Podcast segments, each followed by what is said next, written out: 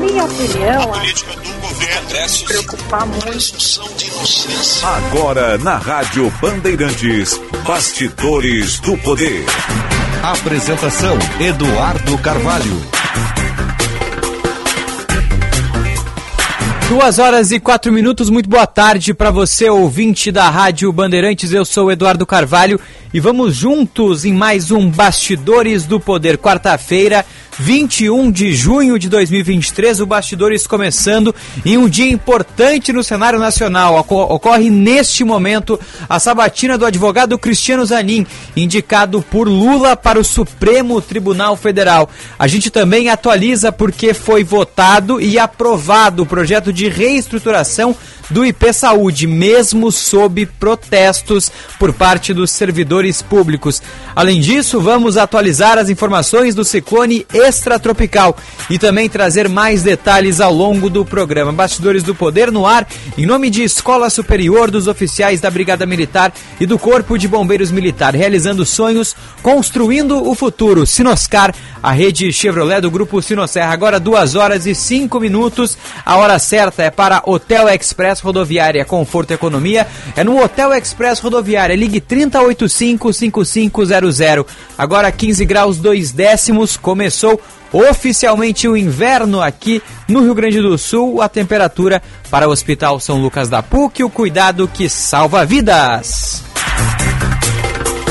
Bastidores do Poder de hoje com a produção de Christian Petalas, a mesa de áudio é de Luiz Matoso Braga, o Braguinha, central técnica de Noival Santos e Edson Leandro, a coordenação de redação de Vicente Medeiros, gerente de rádios Osíris Marins e direção geral do Grupo Bandeirantes no Rio Grande do Sul, Lisiane Russo. Você nos acompanha, claro, sempre pelo dial 94,9 FM aqui na Rádio Bandeirantes e também no youtube.com/bandrs com a live e claro, você consegue também pelos aplicativos Band Rádios e Band Play. No Band Zap é o 980610949. Chegam as mensagens dos nossos ouvintes.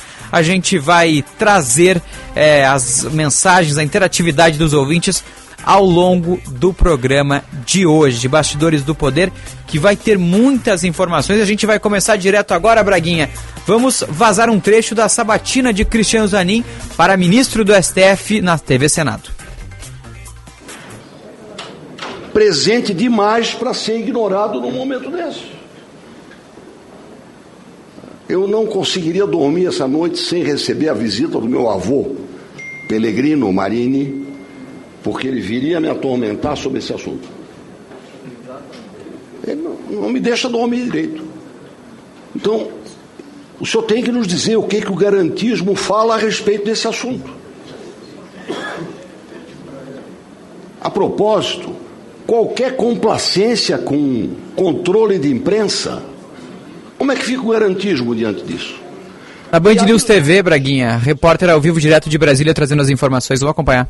Poderá, porque tem uma votação ainda para acontecer. O clima por aqui no Senado Federal é de já ganhou, pelo levantamento ali de boca a boca que, é, que a gente faz, né? Tentando conversar aqui com os senadores. A expectativa é que ele consiga mais votos do que o necessário, são 41 votos no mínimo para que ele passe aqui pela sabatina de forma tranquila, né, e consiga ali assumir esse cargo no Supremo Tribunal Federal, mas a expectativa é que ele consiga ali votos na casa dos 60 senadores ali que possam o apoiar, apoiar a sua candidatura. Como eu disse, né, a votação já foi aberta, dois votos já foram computados. Na CCJ, que está acontecendo agora, precisa da maioria dos presentes, é um coro de 27, né, o total da CCJ e depois essa questão segue diretamente para o plenário. Aí lá no plenário o mínimo é de 41, como eu disse aqui.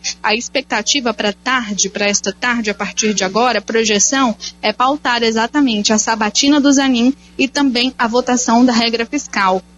Cajuru passou por aqui agora, perguntei sobre essa, essa questão de como vão ficar esses horários né, de votação no plenário. Ele falou exatamente que às quatro da tarde eles vão votar a regra fiscal e às seis da tarde, comecinho ali da noite, vão votar a sabatina do Zanin. Então, Neste momento, alguns senadores já depositam ali seus votos iniciais e depois esse texto segue para o plenário do Senado Federal. Diego. Obrigado por enquanto, Gabriela Veras, ao vivo de Tá aí, então Brasília. a Gabriela Veras ao vivo, direto de Brasília, na Band News TV, com o apresentador Diego Sarza.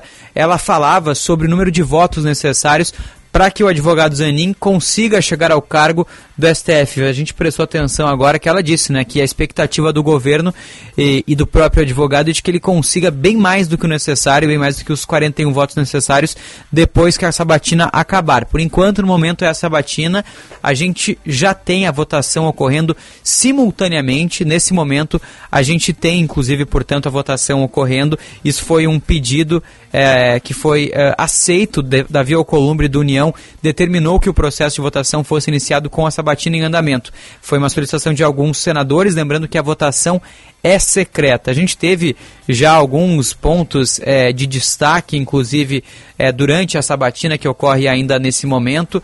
O senador Sérgio Moro fez diversas perguntas né, durante a Comissão de Constituição e Justiça e também fez é, muitos questionamentos para Zanin. A gente vai trazer todos os destaques disso ao longo do Bastidores do Poder, que só está começando. A gente vai é, mostrar mais sobre essa batina, vai colocar no ar, na live do YouTube também as imagens do que mostra agora na TV Senado. E ao longo do programa de hoje também teremos assuntos estaduais. Eu já vou direto para a gente falar sobre o IP Saúde, o projeto que reestrutura o IP Saúde, que nós falamos ontem, foi aprovado pela Assembleia Legislativa.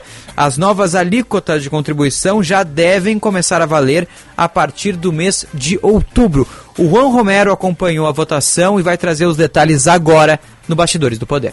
A Assembleia Legislativa aprovou o projeto de lei complementar que altera a taxa de contribuição ao IP Saúde por parte dos servidores estaduais. A alíquota passa de 3,1% para 3,6%. E os dependentes, que representam um pouco mais de 43% dos usuários, também passam a pagar mensalidade, que varia conforme as idades de cada um. O teto é de 12% de contribuição. Cerca de 1 milhão de pessoas são seguradas pelo IP Saúde, o que representa 10% da população gaúcha.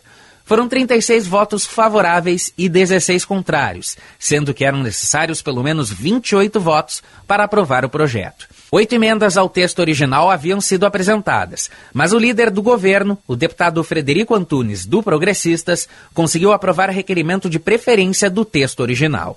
O governador Eduardo Leite, logo após a aprovação do projeto, se manifestou sobre a votação e transmitiu um recado aos servidores. Eu quero dizer a cada um deles que assimilem essa reforma com a esperança e a confiança que nós temos de garantir com ela um IP saúde saudável, equilibrado, para poder cumprir com a sua missão, que é proteger a saúde dos servidores.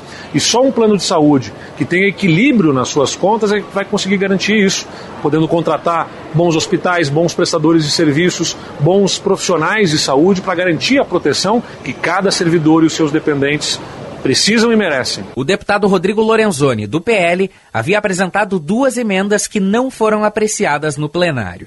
Ele lamentou a aprovação do projeto, mas criticou também a postura de deputados de oposição. O caminho da irresponsabilidade da demagogia da esquerda, o caminho de um ajuste superficial, recheado de argumentos e narrativas do governo, o projeto Tucano, não aprofunda em nada e simplesmente resolve o problema de forma transitória para o governo e não para o IP ou para os seus usuários, e tinha a nossa proposta, que trazia um viés de equilíbrio, um viés de justiça e um viés de solidez para que nós pudéssemos construir aí uma recuperação sólida com responsabilidade do IP. Na avaliação do deputado Valdeci Oliveira, do PT, a crise do IP é resultante de uma má gestão. Trata de uma forma covarde com os aposentados, os pensionistas e aqueles mais idosos. Todos os servidores estão pagando a conta pela má gestão do IP pela falta de planejamento. Aonde que está os recursos dos imóveis do IP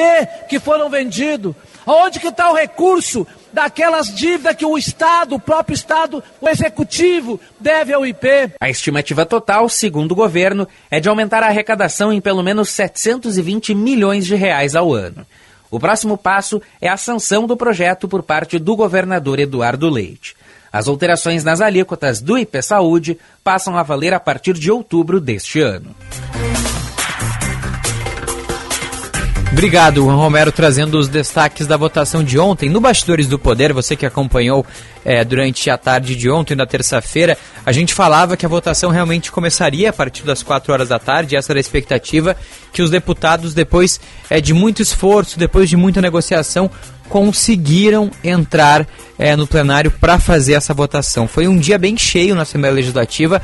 Começou com manifestantes que bloqueavam as entradas da Assembleia, pedindo uma coisa só: que fosse retirada da pauta o projeto é, de reestruturação do IP Saúde que foi é, liberado pelo governo Eduardo Leite. Servidores públicos cobram especialmente que vai aumentar a contribuição, que a partir de agora também, como o Juan falou, serão cobrados os dependentes no plano de saúde e, além disso, outras questões, inclusive, por exemplo, a coparticipação no valor das consultas. Então, muita crítica, teve bastante é, discussão, mas o que pareceu ontem é que os deputados já estavam certos de que iriam colocar essa matéria em votação e foi exatamente o que eles fizeram na tarde de ontem. E aí, por ampla maioria dos votos, é, já era de se esperar o número ali de, de votos não, digamos assim, né?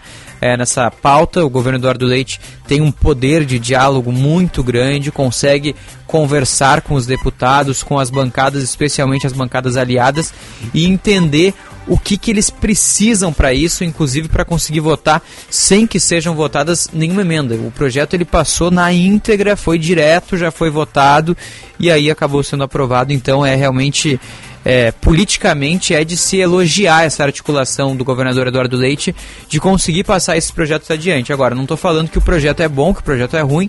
Enfim, a gente vai ao longo do Bastidores do Poder de hoje conversar com um deputado que votou sim e um deputado que votou não. Nós vamos conversar com o Tiago Duarte do União Brasil e com Luiz Fernando Mainardi do Partido dos Trabalhadores para entender é, como que a Assembleia lidou com essa questão da reestruturação do IP Saúde que foi é, motivo de protestos, de reclamações há muito tempo. Quero saber a sua opinião, tá? Manda aí no Bandzap o 980610949 qual a sua opinião sobre a aprovação, sobre essa mudança, na verdade. Vamos falar agora porque já foi aprovado. O IP Saúde mudou, está reestruturado e eu quero saber a sua opinião. Foi assim, ó. Foram é, 36 votos a favor, 16 contrários e agora os, o, o desconto mínimo sobre os salários vai saltar de 3,1 para 3,6%. O projeto que agora vai para a sanção do governador Eduardo Leite, obviamente vai ser sancionado, não tem nenhuma dúvida quanto a isso. E a estimativa é de que a arrecadação da proposta garanta uma arrecadação de 720 milhões de reais anuais para o IP Saúde. Esse projeto diz que a alíquota mínima, portanto, passa a 3,6%.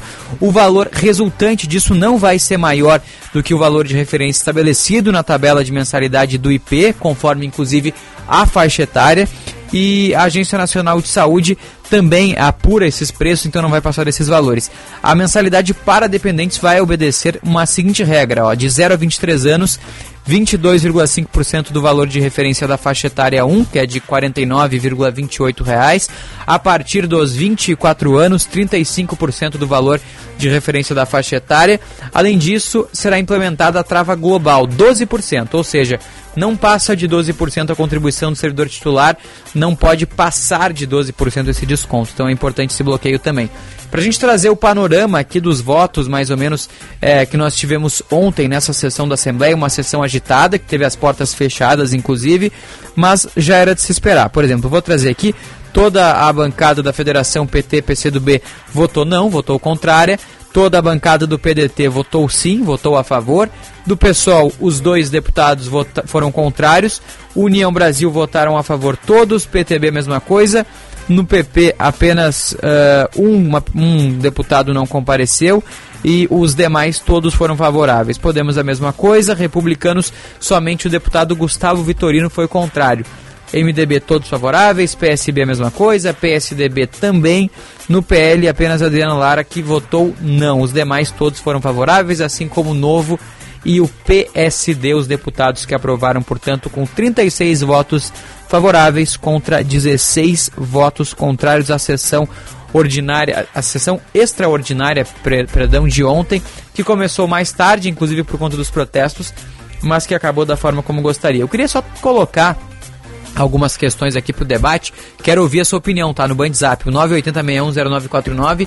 Você que ligou a rádio agora, vai no Bandzap, 980610949 e me diz a sua opinião. Você que é servidor público, você que se sentiu injustiçado, você que é favorável, você que já usou o IP, manda sua mensagem que a gente vai trazer aqui no Bastidores do Poder. Mas chama atenção, claro, é, a revolta por parte dos servidores públicos e na minha cabeça eu queria falar disso ontem, a gente falou um pouco, mas falar de novo da forma com que o governador Eduardo Leite e o vice-governador Gabriel Souza se manifestaram a respeito desses protestos, inclusive chamando os servidores públicos de radicais, eh, consideraram as manifestações como antidemocráticas e, inclusive, o vice-governador citou Benito Mussolini. Disse que o líder do movimento fascista italiano ficaria orgulhoso dos manifestantes aqui em Porto Alegre. É um comentário que absolutamente não cabe nesse tipo de conversa. O vice-governador tem um cargo importantíssimo no Rio Grande do Sul, obviamente, e tem que se portar como um vice-governador. Não pode fazer esse tipo de declaração. Eu achei assim algo completamente desproporcional por parte de Gabriel Souza. Agora, quanto à questão de ser antidemocrática, é, a gente tem que concordar que fechar as portas da Assembleia, do Parlamento Gaúcho, é, talvez não seja a melhor forma de fazer um protesto.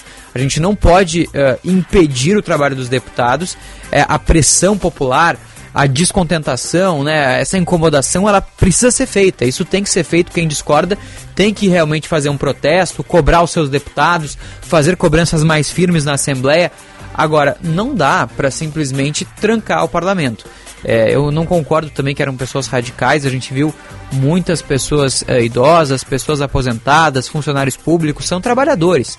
São pessoas que dedicaram boa parte da vida para o estado do Rio Grande do Sul. Então também tem esse, essa contrapartida. Não são radicais, mas são pessoas que estão lutando pelos seus direitos. Agora, concordo que de fato fechar é, é, é antidemocrático. Fechar a porta da Assembleia é antidemocrático mas a condução da Brigada Militar acho que foi muito bem ontem também, não tivemos caso de violência, é, não tivemos nenhum tipo de agressão, nada, nada quanto a isso. Foi montada uma barreira, um cordão dos brigadianos somente para, é, enfim, conseguir fazer com que os deputados entrassem no prédio, também é, proteger os, os representantes ali do parlamento. Então foi um trabalho muito importante. Inclusive o comandante de policiamento da capital, o Luciano Moritz, estava por lá, acompanhou, assim como o comandante do 19 Batalhão, eles estavam realmente é, acompanhando esse trabalho por ali na região da Praça da Matriz. Foi um protesto importante, fica marcado, claro. É, talvez o primeiro dia na história que a Assembleia amanheceu e começou à tarde com portas fechadas, mas no final das contas a votação ocorreu e o IP está aprovado. Queira ou não, o projeto foi aprovado pelos deputados e deve ser sancionado pelo governador Eduardo Leite. Não tem nenhuma dúvida quanto, quanto a isso, né, Braguinha? Então a gente realmente agora vai seguir acompanhando.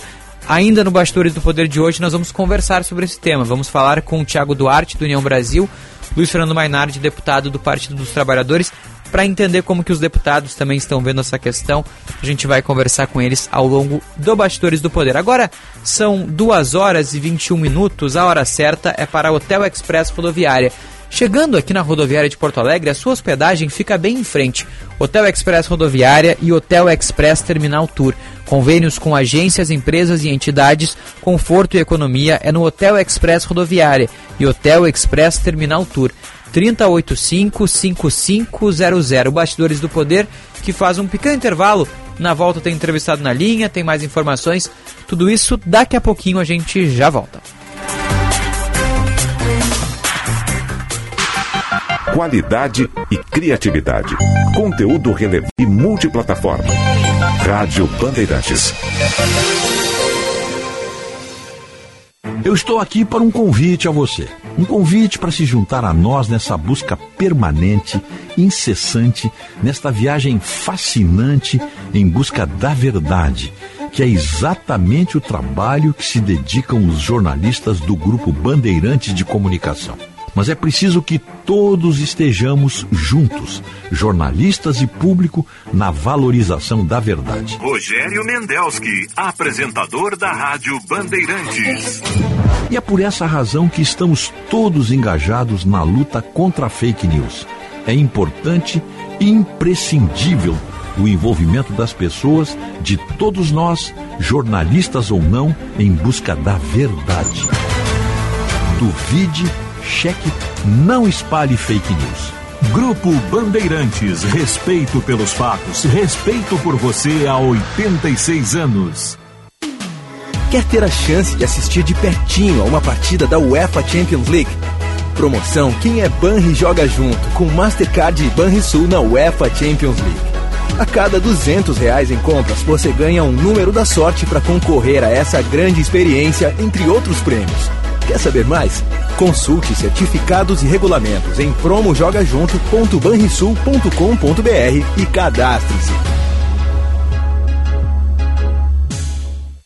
O Hospital Divina celebra 54 anos com muitos avanços e contínuo crescimento. Apoiado na dedicação dos colaboradores e na confiança dos pacientes, o Divina cumpre o seu propósito de oferecer cuidado amoroso à vida. Nosso muito obrigado a todos que ajudaram e ainda ajudam a construir a história do Divina, oferecendo atendimento humanizado e de qualidade a tantas pessoas. Hospital Divina da Divina Providência.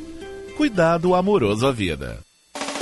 Vem aí as melhores condições para você entrar na Sinoscar e sair de Chevrolet novinho. Novo Onix e Onix Plus 2023 com taxa zero e bônus de até 10 mil reais. E também tem Tracker 2023 com taxa zero e bônus de até 5 mil reais no seu usado. E ainda tem a nova Montana a partir de 118.690 reais. Para abrir aquele sorriso, venha fechar negócio na Sinoscar, a rede Chevrolet do grupo Sinosserra.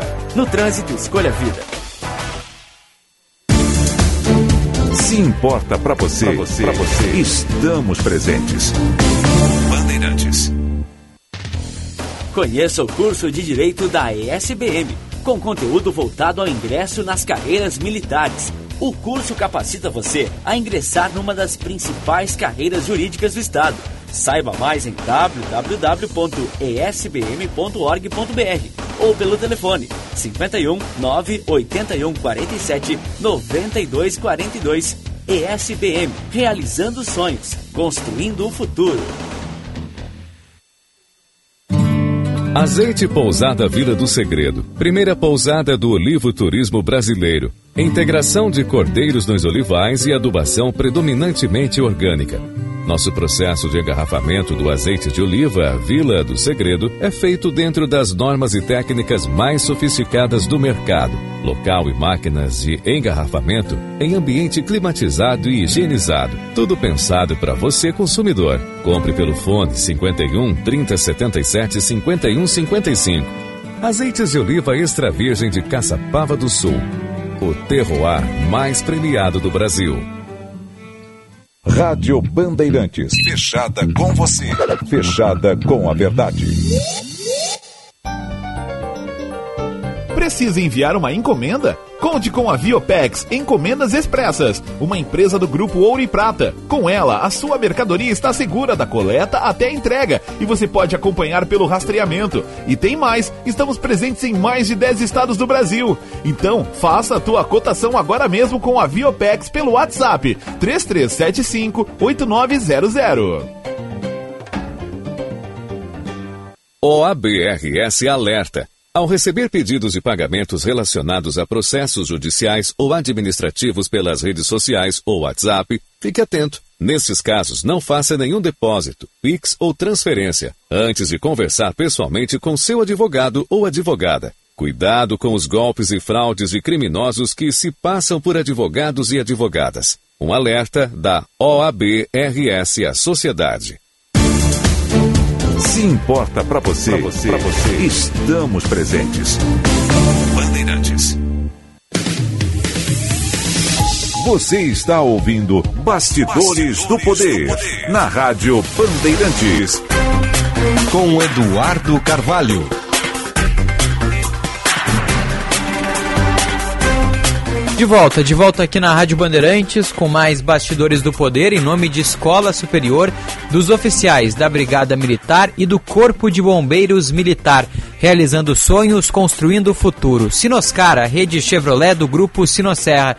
Bastidores do Poder que está de volta aqui na Rádio Bandeirantes. Se você participa pelo nosso Bandzap, mande a sua mensagem pelo WhatsApp. Anota aí, hein? 980610949. De novo, 98061 0949. Já está chegando mensagens por aqui. Na sequência, a gente traz a interatividade aqui no Bastidores do Poder. O Josh Bittencourt está pedindo passagem. Braguinha, vamos com as informações do. Serviço Bandeirantes. Trânsito. Delegado de polícia, sempre ao lado da sociedade. Combater a criminalidade é sua missão. As DEP 63 anos em defesa dos direitos e prerrogativas dos delegados. Muito boa tarde, Eduardo. Boa tarde. Quarta-feira, todos aqui no Bastidores do Poder. Finalizado há pouco o içamento do vão móvel da Ponte do Guaíba, previsto para a tarde de hoje. Trânsito já normalizando entre Porto Alegre e Eldorado do Sul. Nas rodovias, a BR-116 tem alguns pontos de retenção, é o caso de São Leopoldo, perto da ponte sobre o Rio dos Sinos, nos dois sentidos. E em Novo Hamburgo, desde o começo da manhã, tinha um bloqueio total perto do entroncamento com a RS 239, em função de um acidente grave envolvendo três carros, uma moto e um caminhão. Duas pessoas morreram no local, a perícia já foi finalizada e agora o trânsito liberado nos dois sentidos da 116. Delegado de polícia, sempre ao lado da sociedade. Combater a criminalidade é sua missão. As DEP 63 anos em defesa dos direitos e prerrogativas dos delegados. Eduardo. Obrigado, Josh, trazendo mais as informações sobre o trânsito aqui no Bastidores do Poder. Ainda hoje, no Bastidores, nós vamos falar sobre futebol também. Segue a história de Luicito Soares e a possível aposentadoria. Nós vamos ter o repórter Diogo Rossi atualizando ao vivo aqui no Bastidores do Poder as informações sobre Luicito Soares. Fica no Grêmio até o final do ano, cumpre o contrato, a gente vai saber tudo isso já já. Além disso, vamos fazer um giro pelas informações é, do Brasil e também aqui do Rio Grande do Sul. Teremos repórter ao vivo de São Borja. Nosso parceiro Luciano Resmini vai trazer detalhes de, uma, de um caso chocante, de um acidente envolvendo uma criança. O Luciano Resmini vai trazer essas informações ao longo aqui do Bastidores do Poder de hoje, que tem muitos assuntos. Segue nesse momento a sabatina de Cristiano Zanin para ministro do Supremo Tribunal Federal aqui. O senador Nelsinho Trade está falando nesse momento. Vamos soltar um trechinho, Braguinha, da fala do senador? E nós sabemos desse conflito persistente, dinâmico, constante que se tem entre a classe produtora e os povos originários. Uns alegando o seu direito da sua ancestralidade e outros com um documento de boa-fé emitido pelo próprio Estado, que eu já tive o testemunho de ver, de 1897, um outro de 1910, ano que o meu Botafogo foi campeão a primeira vez, está até no seu hino. Olha aí. O nosso. E eu digo para Vossa Senhoria, essa é uma questão que gera um conflito muito forte dentro da sociedade brasileira. E eu ouvi uma palavra, porque na qualidade de médico eu me prendo muito aos detalhes. Ouvi uma palavra emitida por Vossa Senhoria que para mim deve ser a chave de toda essa questão. A conciliação Volta, pode voltar, Braguinha. A gente, depois virar. a gente segue com a sabatina de Cristiano Zanin para o Supremo Tribunal Federal. Fala nesse momento o senador Nelsinho Trade, ele que fala sobre a questão envolvendo os povos originários, cita inclusive um termo de conciliação, que Cristiano Zanin já mencionou em outros momentos. A gente vai trazer mais detalhes direto de Brasília na sequência aqui no Bastidores do Poder, porque tem entrevistado na linha deputado estadual do União Brasil, o amigo Tiago Duarte. Boa tarde, deputado.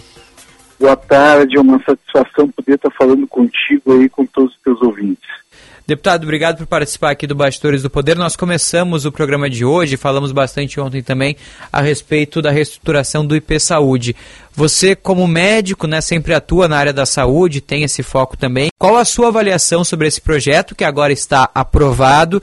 É, de que forma o senhor enxerga essa reestruturação do IP?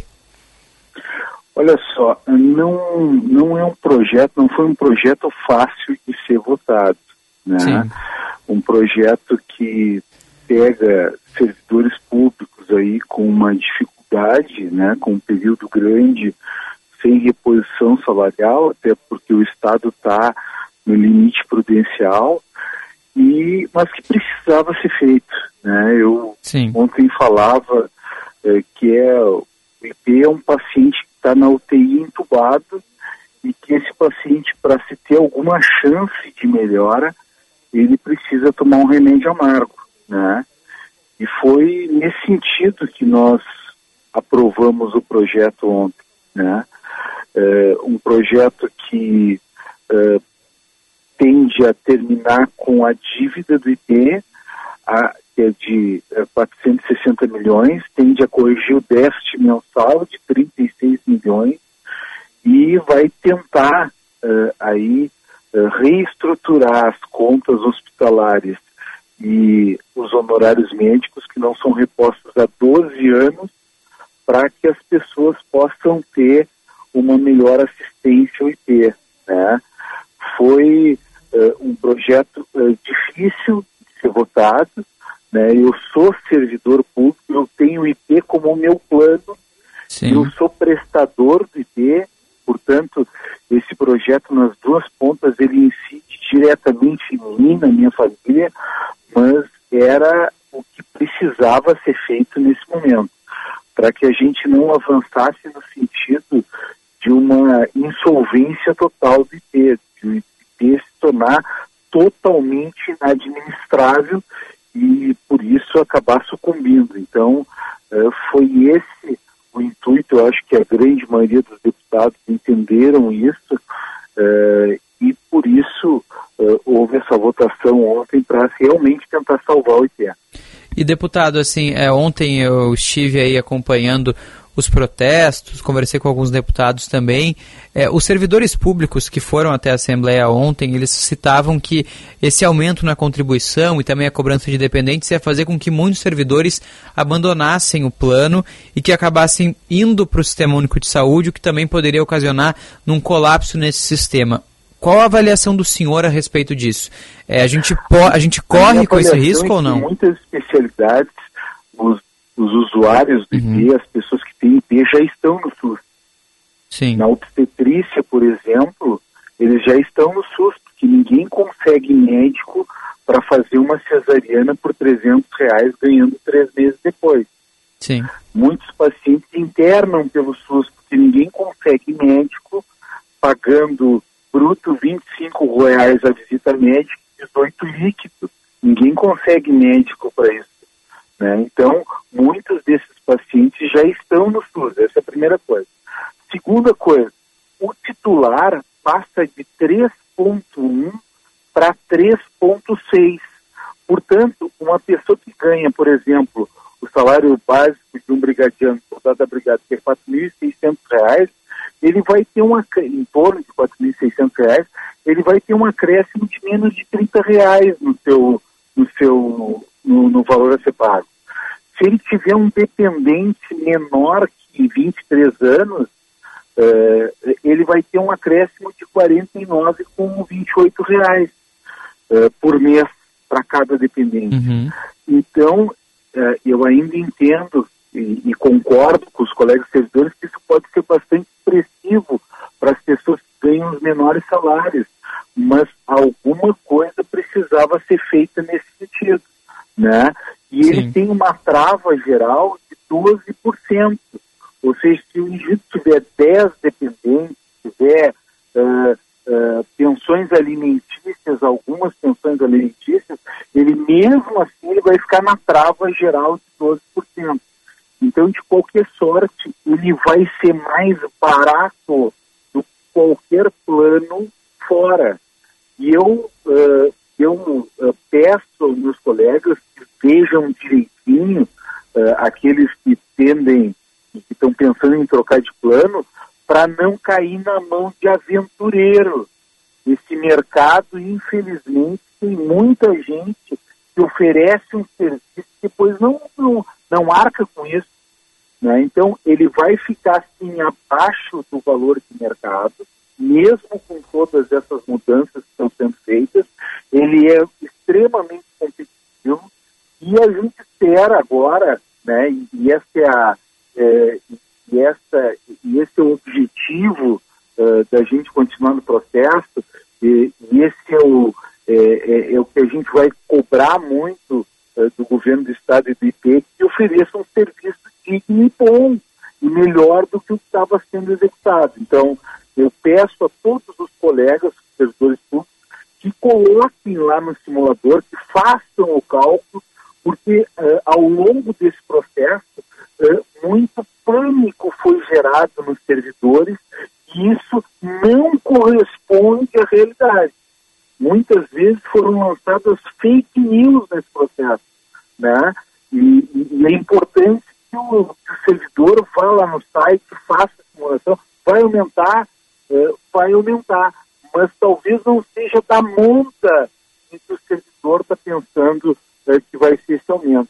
Mas volto a dizer, ele, uhum. ele é um plano competitivo, principalmente se melhorar a sua qualidade, e a gente acredita que ele tem a capilaridade, tem os médicos, tem tudo para realmente uh, poder dar um salto em termos de qualidade e oferecer uma assistência à saúde melhor uh, do que hoje.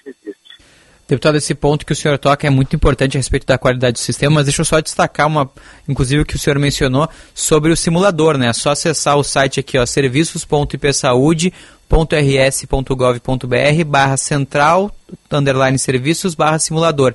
Ali, se pesquisar no Google simulador de contribuição, o segurado já consegue ali colocar o seu salário, a idade, os dependentes e já recebe ali mais ou menos qual o valor da contribuição, esse cálculo, que é uma estimativa, mas é uma boa consulta preliminar e está bem fácil de acessar. O deputado, inclusive, citou isso, é importante deixar claro aqui no programa que é um, um serviço importante. Deputado, o senhor mencionou a qualidade do sistema, né, que também é um dos pontos que se discute é, em como melhorar essa qualidade, inclusive a reestruturação também serve para é, se livrar das dívidas, também dar um pouco mais de fôlego para o IP, melhorar a qualidade O senhor que trabalha bastante na área da saúde há bastante tempo, tem um entendimento sobre essa área, é, qual é a expectativa para os próximos meses, para os próximos anos do IP nessa questão da qualidade do serviço oferecido? A gente espera que o governo IP, a partir de agora, é, é, uma, é, é, é a confiança que a gente tem, é o que a gente realmente espera que possam melhorar os honorários médicos melhorar a cobertura hospitalar a partir desse acréscimo e poder, a partir disso, oferecer um serviço melhor. Eu acho que é isso que a Assembleia Legislativa, que os 36 deputados que aprovaram o projeto estão querendo, estão, ansiando, é isso que a sociedade gaúcha espera, né? É, principalmente aqueles 1 milhão e 200 mil que têm o IP como seu plano. É, é, é, eu acho, eu tenho confiança é, que isso realmente vai acontecer. Muitas pessoas, é, eu queria aproveitar aqui para claro. dizer algumas coisas é, para as pessoas, para deixar muito claro. Primeiro, o IP ele não, ele é, continua sendo um plano paritário. Por que, que eu digo isso? Porque é proporcional o pagamento. Ou seja, se o indivíduo ganha 20 mil reais, ganha mais, ele vai pagar 3,6. Se ele ganha R$ 2.600, ele vai pagar os mesmos 3,6. Portanto, ele continua paritário. Infelizmente, a partir de uma decisão que não foi da Assembleia, que não foi do governo da época, de 2005, o IP, a partir de uma decisão judicial do Supremo Tribunal Federal, o IP se tornou para os altos salários. Então ele deixou de ser solidário, né? Ou seja, os altos salários, a partir dessa decisão judicial, puderam sair do IP. E esse talvez tenha sido um dos grandes problemas desse desencaixe. A partir dali começamos a ter dívida e déficit. Isso se associou com a questão da inflação médica, que é maior do que a inflação normal. Isso piorou isso ficou mais difícil ainda com a falta eh, de auditoria que por muito tempo teve. Hoje está se retomando, mas dentro dessa confiança que a gente tem no IP e no governo, precisa melhorar o IP. Né? Hoje o que o IP tem de auditores eh, para todo o IP é o que o Grupo Unimed, por exemplo, tem para um hospital. Então isso realmente precisa eh, melhorar. E esses fatores acabaram junto eh, com a impossibilidade do Estado de poder pagar salários melhores, acabaram redundando nessa grande crise, fazer com que o IP em pouco tempo se tornasse inadministrável. inadministrável. Então, por isso, a Assembleia, no dia de ontem, teve que fazer essa correção de rumo sob pena da gente perder o dia, perder completamente e aí não ter como mais recuperar esse processo. Mas eu acredito que a partir de agora a gente vai poder ter melhores serviços na IPE, eu acredito muito nisso, e que logo ali na frente uh, o Estado saindo do limite prudencial, uh, eu, eu, eu, vejo isso, eu não estou não, não me. Uh, eu estou vendo esse esforço do governo do Estado, eu acho que logo ali adiante a gente vai ter uma, uma boa luz no que se refere à reposição dos servidores. Mas a gente não podia perder esse momento de poder resolver essa questão que estava cada vez mais difícil, estava é, quase inadministrável essa questão do IPE. Você ouve a voz do deputado estadual do União Brasil, Tiago Duarte. Deputado, muito obrigado por nos atender aqui no Bastidores do Poder. Um bom trabalho por aí. Muito obrigado. Eu volto a solicitar. Servidores, não saiam do IP. Coloquem os seus cálculos no simulador né, porque ele pode dar um bom indicativo. E isso acaba afastando as fake news que têm circulado de forma muito forte.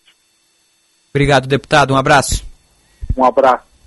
Aí o deputado Tiago Duarte, do União Brasil, que nos atendeu aqui no Bastidores do Poder. A gente vai continuar na pauta do IP Saúde e eu quero ouvir a sua opinião. Manda mensagem no Band Zap, agora a gente vai pro, direto para o Morumbi, repórter Bandeirantes. Repórter Bandeirantes é um oferecimento de Grupo Souza Lima. Eficiência em Segurança e Serviços. Repórter Bandeirantes. Olá, muito boa tarde. A Prefeitura Municipal de Cambé discute a volta às aulas na escola em que houve o ataque. Lorena Pelanda tem mais informações diretamente de Curitiba. Oi, Lorena, muito boa tarde. Oi, ótima tarde a você e a todos. A Prefeitura Municipal de Cambé, no norte do Paraná, criou um comitê de crise para debater a volta às aulas após o ataque a tiros no Colégio Estadual Professor Helena Colodi, o atentado da última segunda-feira matou dois estudantes. A data para o retorno das atividades letivas ainda não foi definida, embora exista a expectativa de que isso aconteça ainda nesta semana. A Prefeitura afirma que aguarda a conclusão das investigações para definir a data de volta às aulas. O autor do ataque a tiros foi encontrado morto na cadeia e, segundo informações preliminares, ele teria tirado a própria vida. O criminoso foi transferido ontem para o sistema prisional. Os dias seguintes ao atentado foram de homenagem às vítimas foi sepultado na manhã de hoje o corpo de Luan Augusto, morto aos 16 anos. Ontem, um cortejo pela avenida principal de Cambé marcou a despedida de Caroline Alves, de 17 anos. Os adolescentes eram namorados. A tarifa social de energia pode garantir descontos de até 65% nas contas de luz. Hoje, 31 milhões de famílias têm direito tem esse direito, mas só metade usa o benefício. Quem nos conta mais detalhes é o repórter da Band, Felipe Peixoto. A aposentada Nair Barbosa aproveitou a presença no bairro de uma equipe itinerante para atualizar o CAD Único, cadastro do governo para programas sociais. O objetivo dela é baixar a conta de luz. Tem que correr atrás. Qualquer benefício, tem que ir atrás. A inscrição no CAD Único é necessária para ter acesso à tarifa social de energia disponível em todo o país. O desconto é por faixa de consumo, vai de 10% até 65% para quem consome menos e só vale até 220 kWh por mês. O que passa disso entra na tarifa normal. Para dar um exemplo, uma conta de luz que hoje custa 150 reais, com o desconto baixa 50 reais. Um exemplo, uma conta de luz que hoje sai por 150 reais, com o desconto da tarifa social baixa para 100 reais. Segundo o ANEEL, 31 milhões de famílias cumprem os requisitos, mas apenas 16 milhões usam o benefício, muitos por problemas de cadastro. Para ter direito à tarifa, a família inscrita no Cade Único precisa ter renda de até meio salário mínimo por pessoa, ou renda total de até três salários, desde que algum morador use aparelho médico ligado na luz. Quem recebe o benefício de prestação continuada, que é pago para idosos e pessoas com deficiência, também paga menos. O desconto é dado automaticamente pela distribuidora de energia. Agora, 2 horas e 48 minutos. Este foi o repórter Bandeirantes. O negócio é o seguinte: a solução completa para o seu negócio é a Souza Lima. E com a Souza Lima, o negócio é inovação. E aqui não tem esse negócio de ser tudo igual, não. As soluções são sob medida, de segurança, limpeza e outros serviços. E é um ótimo negócio em valores, sempre alinhado aos valores do seu negócio. E esse negócio de terceirização deixa que a gente resolve. O nosso negócio é fazer o seu negócio melhor. Negócio fechado? Grupo Souza Lima. Soluções completas para o seu negócio. Goodyear, mais de 600 revendas oficiais para você fazer sua estrada. Recall. Comunicado aos proprietários de veículos da marca Mercedes-Benz, modelo Mercedes AMG CLA 45S Formatic. A Mercedes-Benz constatou, devido a desvio no processo de fabricação, uma possível inconformidade nos pneus de automóveis do modelo Mercedes AMG CLA 45S Formatic, fabricados entre outubro de 2022 e novembro de 2022. Caso esta inconformidade se apresente, pode haver a perda repentina de pressão de ar nos pneus. Mesmo que o motorista seja informado dessa redução de pressão por mensagem de advertência no painel de instrumentos, em situação extrema, a perda de ar nos pneus prejudicaria a estabilidade de direção do veículo. Estas circunstâncias aumentariam o risco de acidente com danos físicos de natureza grave ou até fatais aos ocupantes do veículo e ou terceiros. Diante disso, convocamos os proprietários a contatar o credenciado de serviços Mercedes-Benz de sua preferência, a fim de verificar se seu veículo está envolvido neste comunicado. Em caso afirmativo, agendar a partir de 21 de junho de 2023, data e local para execução dos reparos. Em todos os veículos haverá substituição gratuita dos quatro pneus. Os reparos terão duração aproximada de 3 horas. Em caso de dúvidas, consulte-nos pelo telefone 0800 721 9966 ou pelo site mercedes-bens.com.br. Com essa iniciativa, a Mercedes-Benz visa assegurar a máxima satisfação de seus clientes, garantindo a qualidade, a segurança e a confiabilidade dos veículos da marca. Mercedes-Benz Cars e Vans Brasil. No trânsito, escolha a vida. Goodyear, mais de 600 revendas oficiais para você fazer sua estrada. Pra se manter conectado, pode contar com a gente. Fique ligado, Sil, sempre presente. Sil, energia que se renova. Sil, mundo aprova. Conectada com o futuro. Oh, oh, toda a cidade tá ligada. Sucesso em toda parada. Tecnologia na sua casa. Oh. Fios e cabos elétricos Sil, conectada com o futuro. Há muitos anos, a Goodyear ajuda diversas pessoas a contar a história de suas vidas. Em um país tão grande como o Brasil, essas histórias percorrem diversos caminhos e são escritas todos os dias no asfalto das cidades, nas estradas de terra e até em lugares onde poucos ousam chegar. Chegou a hora de criar a sua história de carro, ônibus ou caminhão. Passe em uma de nossas revendas oficiais, truck centers e recapadores. Encontre o seu pneu ideal e faça com a Goodyear a sua estrada. Goodyear, faça a sua estrada. Repórter Bandeirantes. Informação e entretenimento. Prestação de serviço sempre presente. Rádio Bandeirantes. A credibilidade é a mais valiosa característica do jornalista. Por isso, nós, do Grupo Bandeirantes de Comunicação, prezamos pela verdade. A principal arma que temos para combater as informações falsas nesta guerra de fake news em que vivemos. Osíris Marins, apresentador e gerente de jornalismo da Rádio Bandeirantes. Saiba que aqui, cada notícia é apurada, lapidada, confrontada e discutida antes de ser transmitida. Somos preparados e treinados para levar ao ar conteúdo de qualidade, sem margem para dúvidas. Cientes da responsabilidade que temos à frente dos poderosos microfones, estamos prontos para rebater mentiras em circulação e te convidamos para ser um aliado nesta luta. Duvide, cheque e não espalhe fake news. Grupo Bandeirantes, respeito pelos fatos, respeito por você há 86 anos. Na Claro, você tem a internet com fibra mais rápida e a rede Wi-Fi mais estável do país para navegar, assistir seus filmes e séries favoritos e jogar de montão. Assine já 350 mega com fibra por apenas R$ 99,90 por mês no Multi. Vai deixar passar uma oportunidade como essa? Não, né? Ligue para 0800 720 1234 ou acesse claro.com.br. Vem pra Claro e faça o Multi. Claro, você merece o novo. Consulte condições de aquisição. Bandeirantes. Atenção, aviso de utilidade pública. Na Esponqueado Chevrolet você aproveita as reduções de preço e garante seu Chevrolet zero quilômetro com condições imperdíveis. Linha Onix com descontos de até 10 mil reais e taxa zero em 24 meses. Tracker Premier com bônus de 7 mil e taxa zero. E ainda linha Equinox com bônus de 12 mil e taxa zero em 18 meses. Esponqueado Chevrolet, a revenda que não perde negócio. Cinto de segurança salva vidas. Chegando no aeroporto de Porto Alegre, sua hospedagem fica a 5 minutos de distância, com transfer cortesia. Basta ligar 3022 2020. Hotel Express e Hotel Expressinho Aeroporto. Apartamentos renovados, com higienização cuidadosa, café cortesia bem cedinho e amplo estacionamento. Conforto e economia é no Hotel Express e Hotel Expressinho Aeroporto. Ligue 3022 2020. Aprenda marketing digital e entre no mercado digital com o Clube Share. O Clube Share possui mais de 100 cursos para você se qualificar. São cursos, formações que irão te ajudar a aprender sobre marketing digital com os melhores profissionais do país.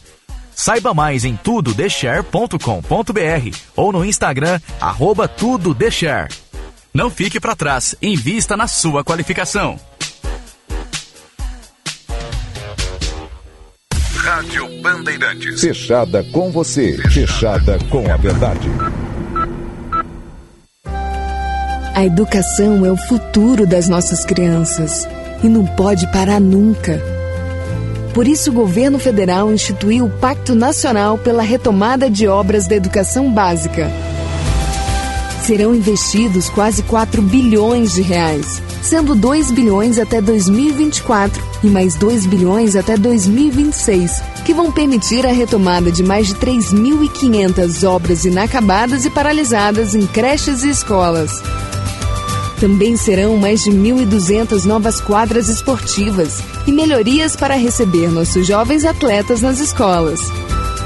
Acesse gov.br barra FNDE e acompanhe a retomada de obras do seu município e estado. Juntos vamos reconstruir uma educação vencedora. Ministério da Educação, Brasil, União e Reconstrução, Governo Federal. Se importa para você, pra você, você, estamos presentes. Você está ouvindo Bastidores, do, Poder, na Rádio Bandeirantes. Com Eduardo Carvalho. Duas horas e 56 minutos de volta com Bastidores do Poder aqui na Rádio Bandeirantes. A hora certa para Hotel Express Rodoviária. Conforto e economia é no Hotel Express Rodoviária. Ligue 3085-5500. Bastidores que está no ar em nome de Asof BM. Conheça o curso de Direito da ESBM com conteúdo voltado ao ingresso nas carreiras militares. O curso capacita você a ingressar numa das principais carreiras jurídicas do Estado. Saiba mais em www.sbm.org.br ou pelo telefone 519-8147-9242. ESBM, realizando sonhos, construindo o futuro. Na sequência, a gente lê as mensagens aqui no Bandzap, o 980610949. Agora a gente vai com as informações da previsão do tempo. Serviço Bandeirantes. Previsão do tempo. Maria Fernanda Lucina está aqui conosco no estúdio da Rádio Bandeirantes. Boa tarde, Nanda. Boa tarde, Eduardo. Quais... Queria, saber, queria saber de ti, como é que tu tá se sentindo nesse primeiro dia de inverno? Eu fechei a matéria para a Cidade hoje de manhã na, na Parque da Redenção, conversando com algumas pessoas, que eu achei que para um primeiro dia de inverno foi um dia ameno, assim. Ah, não tá tão frio boas. hoje, né? Não, tá tranquilo, tá uma temperatura boa para tomar um chimas, dar uma passeada, não tá aquele frio, sabe, que tu fica assim, ó, Tirando a chuva, né? Porque voltou a chover em É, Porto Alegre. Nesse momento, inclusive, tá chovendo. né? Garoa em Porto Alegre. Que então, tristeza. tem isso, né? Mas justamente isso. Hoje é o primeiro dia, então, do inverno, essa estação que muitos amam, muitos odeiam. Que eu particularmente odeio. 11h58? 11, bah, que Tu viu, Braguinha? Isso não foi combinado, tá? Não foi combinado. 11h58. Tá, e o que, que a gente vai ter nesse inverno aí? Esse inverno vai ser mais chuvoso do que o normal. A gente tem a passagem do fenômeno El Ninho com mais intensidade, então teremos bastante chuva aí, é, volumes maiores do que no ano passado, por exemplo. E é justamente assim que a gente começa, né? Com o retorno da chuva, a gente teve aí um episódio muito complicado do ciclone, mas a chuva ela volta com menos é, volume, com intensidade não digo parecida, mas com bastante intensidade, então deve chover direto, mas com menos volume de água. Então as pessoas têm ainda que tomar um pouco de atenção com deslizamentos. É, a Defesa Civil emitiu um, um alerta aqui para Porto Alegre, né, para tomar cuidado com deslizamentos, mas não deve ser, né, da mesma proporção que teve o ciclone. Então, nas outras regiões, a gente estava vendo aqui a previsão do tempo. Em Passo Fundo, na região norte, a gente tem chuva durante o dia de amanhã, com mínima de 14 e máxima de 17 graus, uma temperatura um pouco mais amena, não é tão frio, né? Em Pelotas, então, no sul do estado, é, sol com pancadas de chuva, termômetros variando entre os 9 e os 18 graus, e aqui em Porto Alegre, uma quinta-feira chuvosa, com mínima de 14 e máxima de 20 graus. Justamente o que tu falava, dias não tão frios, mínimas não tão, não tão baixas, mas ainda, né, temperatura de inverno, um friozinho. Perfeito. E sabe que uma, um, uma curiosidade, Braguinha, o El Ninho, que vai trazer chuva aqui para o Rio Grande do Sul, ele é um fenômeno que atua em todo o Brasil, traz tempo seco lá para cima e aqui no estado chove. Por que, que eu estou falando isso? Porque no Rio de Janeiro não vai chover tanto. Então a pergunta que fica: quando é que tu vai pro Rio, Nanda? Agora? Cara, próximos... eu não tenho. A próxima passagem não tá comprada ainda. Não Por tá quê? comprada. Por Porque quê? tá muito caro. Tá caro. Queria fazer um apelo aqui a todos que me escutam, se alguém puder fazer alguma Sim. coisa em relação a isso. Pessoal do- abaixa o preço da passagem. Porque tá muito caro. Xamã aqui ao vivo. É, no tá do muito caro, entendeu? Não tá dando. É que julho, né? Alta temporada, tanto pra, pra vinda quanto pra ida. Então. Eu ia incomodar o Christian também, mas ele saiu. Então Ah, o Christian não precisa de passagem de avião, né? Não, o Christian é pertinho aqui. É pertinho? É tranquilo? Perfeito. Falando em avião, quem está no avião hoje? Gabriela, Gabriela Dias. Dias, tá voltando. De Tá volta segunda-feira já no comando aí do Boa Tarde Rio Grande novamente. No comando do meu coração. Ai, Ah, que amor! Ela não tá ouvindo o Breguinha, ela tá no avião, né? Ela não tá Mas eu ouvindo. vou mandar ela ouvir depois. Então tá.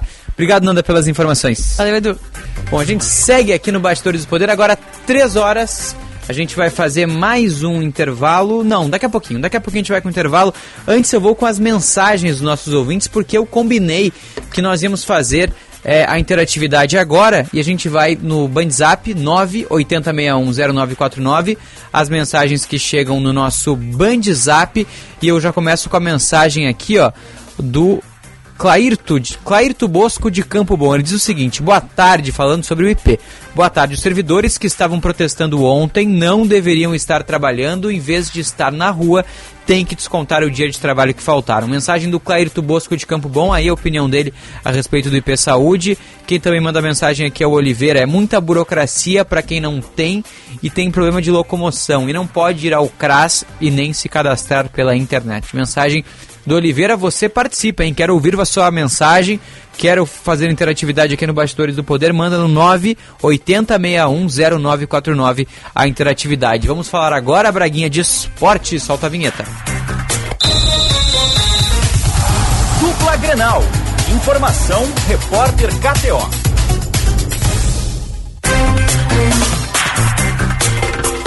Começando a falar de esporte aqui no Bastidores do Poder com a informação do dia, a informação que surgiu ontem e que já ganhou uma grande repercussão, inclusive na imprensa internacional. Luizito Soares vai se aposentar ainda neste ano ou não? O Diogo Rossi está aqui do meu lado, ele que tem todas as informações.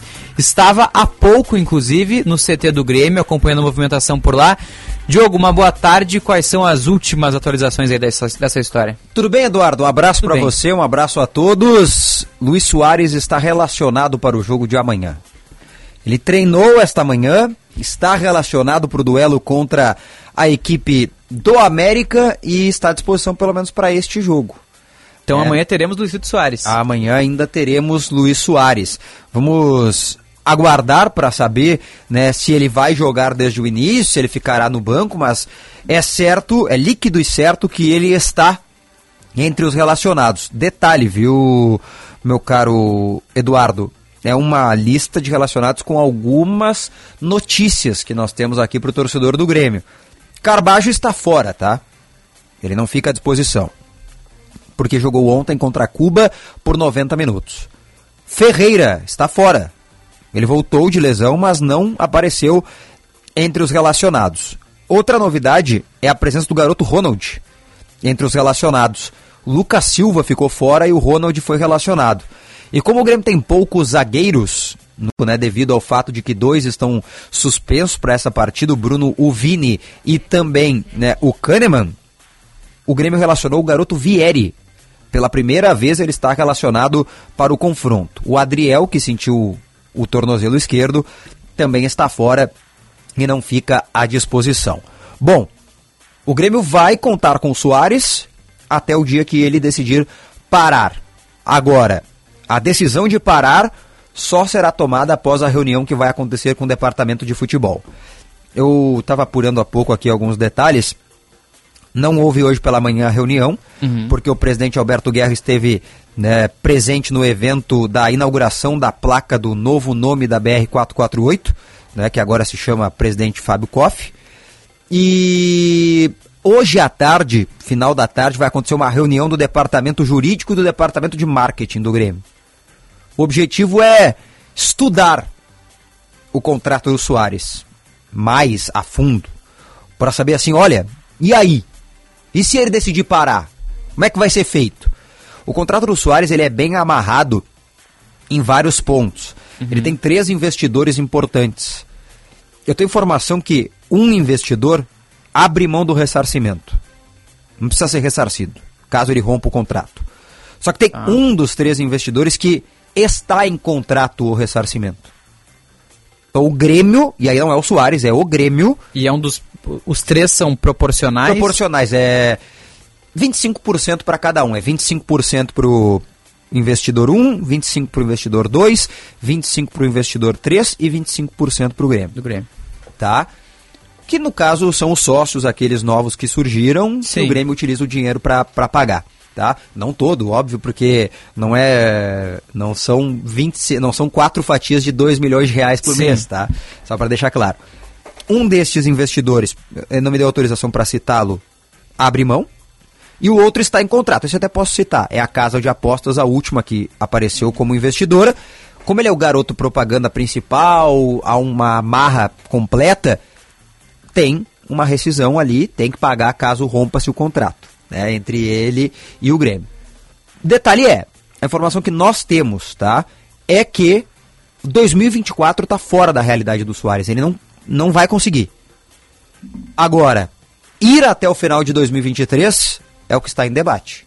E, e até o final de 2024 era um, enfim, uma esperança para o Grêmio. No contrato ele ficaria até o final de 2024 e a expectativa seria, inclusive, quem sabe, jogar uma Copa Libertadores. É, tem algum... Isso está fora de cogitação nesse Por momento. Por enquanto está fora. Por enquanto está fora. O detalhe importante de tudo isso é que o Grêmio queria ter feito um contrato de uma temporada. Foi o Soares que pediu um contrato de dois anos. Foi o Soares que pediu uma série de gatilhos para jogar o ano que vem. Sim. de classificação para Libertadores, de premiações. Isso, inclusive, foi mote de esperança interna no Grêmio de que ele era um jogador ainda motivado a jogar. Sim. Não estou dizendo aqui que ele está desmotivado a jogar, não é isso. O grande detalhe é que ele sofre de uma artrose no joelho direito. Nós fizemos um levantamento, apresentei hoje pela manhã aqui na, na Rádio Bandeirantes, alertado por um co colega uruguaio. Soares convive com problemas no joelho há 10 anos desde 2013. Sim.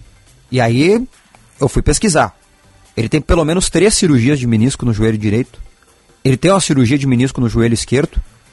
Ele tem uma retirada de líquido do joelho, né? Um excesso de líquido que tinha no joelho uma vez. Ele tem um período de parada de 149 dias durante a temporada 2021, 2020 e 2021 do futebol europeu. Ainda assim, mesmo com todos esses problemas durante os últimos 10 anos, né, que são dos seus 26 até os 36, ele tem cinco títulos espanhóis, uma Liga dos Campeões, um título mundial de clubes, Copa do Rei, o Campeonato Gaúcho, né, que ele ganhou agora com o Grêmio, Campeonato Uruguaio, com o Nacional. Recopa Gaúcha. A Recopa, então assim... Uma né, Copa do Brasil? Não, essa ainda não. É, mesmo, é, mesmo assim ainda tem é, essa série de situações. Para amanhã, Grêmio e América com Soares, Gabriel, João Pedro, Bruno Alves, Gustavo Martins e Reinaldo, Vijaçante, Bitelo, Vina, Cristaldo e Cuiabano, com Soares no comando de ataque. 14 mil gremistas são esperados na arena. Obrigado, Diogo Rossi, com as últimas informações de Luicito Soares. Daqui a pouco a gente traz as informações do Internacional aqui no Bastidores do Poder. Braguinha, vamos fazer o seguinte, vamos fazer um rápido intervalo na volta, tem mais aqui na Rádio Bandeirantes. Jornalismo independente e cobertura esportiva de ponta. Rádio Bandeirantes.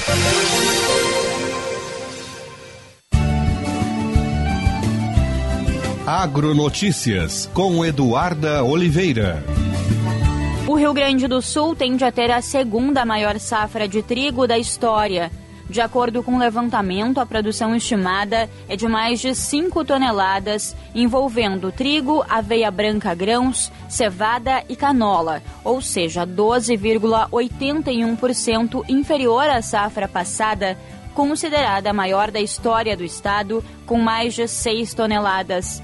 De acordo com o prognóstico trimestral, altos volumes de chuva estão previstos para o segundo semestre deste ano, a exemplo das safras de 2015 e 2016, que causou danos e prejuízos com cheias e inundações. Como consequências, muitos prejuízos para as lavouras de inverno, especialmente no fim do ciclo e durante a colheita, podendo inclusive atrasar o início do plantio das culturas de verão. Agronotícias. Oferecimento Senar RS. Vamos juntos pelo seu crescimento. O Hospital São Lucas da PUC conta com o Mais Uro, um novo modelo de assistência urológica, onde o paciente é atendido com excelência, cuidado e humanização em todas as demandas específicas da especialidade. O Mais Uro conta com emergência urológica 24 horas por dia para cálculos renais e outros casos, exames clínicos e de imagem e procedimentos de média e alta complexidade, tudo em uma linha de cuidados com suporte pré, durante e pós-alta. Saiba mais em hospitalsaulucas.pucrs.br barra mais Uro. Rádio Bandeirantes. Quem é associado do Cindy Lojas Porto Alegre tem plano de saúde a partir de 51 reais por mês. É o melhor custo-benefício para empresários, familiares e funcionários com os planos Unimed, CCG e Poaclin. Quer saber mais? Acesse o site cindylojaspoa.com.br. Cindy Lojas Porto Alegre, a melhor solução para o teu negócio. Confira a nova linha de produtos próprios da rede Sanar de farmácias. Power Sun Hair para cabelos tem também o Power Sun Senior, o Power Sun Imune e o Power Sun Kids, vitaminas BC. Tudo o que você e sua família precisam para uma vida saudável e plena. Power Sun Polivitamínicos, um produto com a garantia Sanar Farmácias. Onde tem saúde, tem Sanar. O serviço premiado Chevrolet voltou. Aproveite desconto progressivo de até 20% em mão de obra e peças, conforme a idade do veículo. E ainda, a cada 250 reais em serviços, você pode concorrer a milhares de prêmios. E no final, você pode ganhar um tracker zero quilômetro. Consulte regulamento em serviçopremiado.com.br e participe. No trânsito, escolha a vida. Bandeirantes, a rádio da prestação de serviço. Para sua empresa alcançar resultados ainda melhores, é necessário buscar alternativas, reinventar e movimentar o seu negócio. Nós, da CDL Porto Alegre, somos a sua parceira para essa jornada de novas oportunidades. Estimulamos relações, movimentamos informações, geramos dados e oferecemos soluções para transformar nossas associadas. Acesse nosso site cdlpoa.com.br e saiba como gerar mais resultados. CDL Porto Alegre, sempre em movimento. Se importa para você, pra você, pra você, estamos presentes. Bandeirantes. Você está ouvindo Bastidores, Bastidores do, poder, do Poder na Rádio Bandeirantes. Com Eduardo Carvalho. De volta, de volta aqui com Bastidores do Poder na Rádio Bandeirantes. Agora 3 horas e 12 minutos, a hora certa para o Hotel Express Rodoviária. Conforto e economia no Hotel Express Rodoviária. Ligue 3085 5500. Informação chegando agora com o repórter Matheus Goulart. Tem alerta da Defesa Civil para possíveis novos deslizamentos de terra por aqui, né, Matheus? Boa tarde. Boa tarde, Eduardo. Boa tarde a todos. Sim, a Defesa Civil emitiu um alerta ainda na noite de ontem de possibilidade de deslizamentos em Porto Alegre, principalmente nas áreas de risco e muito alto risco por conta da chuva que está prevista para os próximos dias. É importante destacar que não são chuvas parecidas com a do ciclone extratropical da semana passada, mas serão dias de chuva, serão pelo menos três dias de chuva, uma chuva constante, mais fraca, é verdade, e por conta dos, dos acidentes já sofridos no solo gaúcho, essa chuva poderá registrar e poderá fazer com que áreas tenham deslizamentos, principalmente nas áreas de risco e alto risco. São 142 áreas diagnosticadas pelo Departamento Municipal de Habitação de Porto Alegre e também pela Defesa Civil como áreas de risco nesse sentido. Áreas próximas a encostas, por exemplo, áreas de terra batida, áreas que não têm asfalto e áreas próximas a locais de altitude. São 91 áreas de alto risco e 51 áreas de muito alto risco. A Defesa Civil e o Departamento de Habitação fazem este apelo aos moradores, aos cerca de 20 mil moradores moradores nestas regiões. Aliás, 20 mil famílias nessas regiões, 80 mil moradores destas áreas de risco, que procurem o Departamento de Habitação. Há pouco a Prefeitura anunciou que essas famílias poderão receber aluguel social para se manter, mas é importante fazer esse apelo para que as famílias recebam a esse aluguel e procurem o Departamento Municipal de Habitação, para que entendam como agir. O prefeito disponibilizou há pouco aí um número, é, que é o 3289-7210, para mais informações. O DEMAB fica na Princesa Isabel 1115. O benefício do aluguel social é de 600 reais.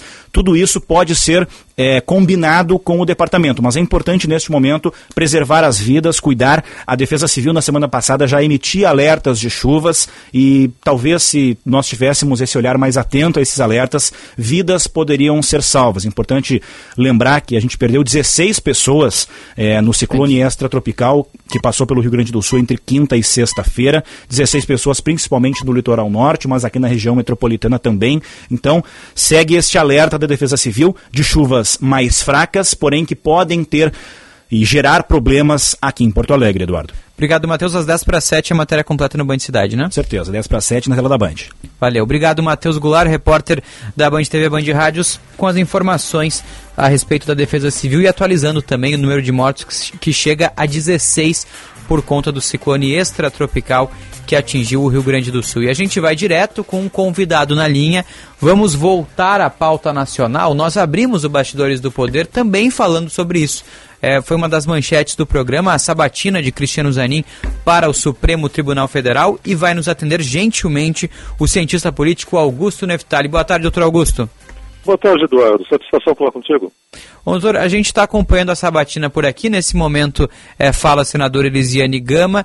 Uh, como é que funciona, assim, para quem está nos acompanhando agora na Rádio Bandeirantes? A gente tem primeiro a sabatina, depois o Senado vota e aí sim ele se torna ministro, né? Tem uma série de processos ainda, certo? Perfeito, né? Ele começa com a indicação do presidente. O presidente ele tem a prerrogativa de indicar quem ele deseja que seja ministro do Supremo e o Senado ele pode aprovar ou rejeitar essa indicação. Mas rejeitar uma indicação desse tipo é algo muito grave. É, dificilmente isso acontece, né? É, então, por mais batalhada que às vezes seja essa batina, se costuma aprovar, né? É, essa batina não está sendo tão batalhada, ela está mais tranquila. Mesmo os, os senadores de oposição, eles têm falado favoravelmente, em parte, a indicação, né, da a, a consolidação da indicação. Então a votação já começou e a expectativa é a de aprovação do nome do Zanin, então, como futuro ministro do Supremo Tribunal Federal. É importante até essa questão da expectativa de aprovação. Há pouco a repórter Gabriela Veras, da Band News Brasília, trouxe as informações de que realmente essa é a expectativa por parte do governo, nos bastidores ali do Senado. Agora, doutor Augusto, eu te pergunto, é um ponto que tem sido bastante questionado pelos senadores e que tem se falado é, ao longo de toda essa sabatina da proximidade do advogado Zanin com o presidente Lula e se isso poderia é, atrapalhar no futuro. Enfim, como que o senhor avalia essa questão? É, isso realmente tem se mostrado uma das preocupações, entre aspas, dos senadores? Sim, é, o, o, vários senadores têm tocado nesse assunto, mas é algo que já está mais ou menos trabalhado pelo Zanin na sua candidatura, foi trabalhado ao longo dos últimos meses Uhum. e está sendo respondido agora na entrevista. A verdade é que a indicação do, do pro ministro, né, Supremo Tribunal Federal, via de regra tem uma relação com o presidente. É muito frequente, por exemplo, que seja indicado um ministro do Executivo, né, por exemplo, ministro da Justiça ou advogado-geral da União, para o cargo de ministro supremo. Isso foi feito várias vezes, inclusive o último ministro também era, né, era, era, era ministro do governo Bolsonaro e depois foi para o Supremo Tribunal Federal. Então essa relação de proximidade com o presidente não é não é não é não é pouco usual, uma coisa que acontece. Claro que aqui a diferença é que se trata de um advogado, né, é, que trabalhou é, em causas particulares do presidente. Quer dizer, o, o presidente Lula, que era acusado, e o, o Zanin era seu advogado é, pessoalmente, não do governo. É, agora, tem que pensar que é, o trabalho do advogado né, é um trabalho profissional também. Não tem nada de, de pessoal ou de, ou de íntimo numa relação entre o advogado e seu cliente. Então, já que os advogados podem ser né, e devem ser né, indicados para, como ministros do Supremo Tribunal Federal, então o advogado que tenha trabalhado com o presidente não tem nada que, a priori, né, afaste ou prejudique essa nomeação. E o senhor mencionou no começo da entrevista, doutor Augusto, é que uh, se espera, né, a gente tem essa expectativa de aprovação do advogado para ministro do Supremo Tribunal Federal e que politicamente, assim, é uma indicação de um presidente que não vai adiante, que não é aprovada pelos senadores. Você mencionou que é algo grave. Qual o impacto disso politicamente? Isso é uma preocupação nesse momento ou realmente a expectativa, o que tudo indica, de que ele vai ser aprovado?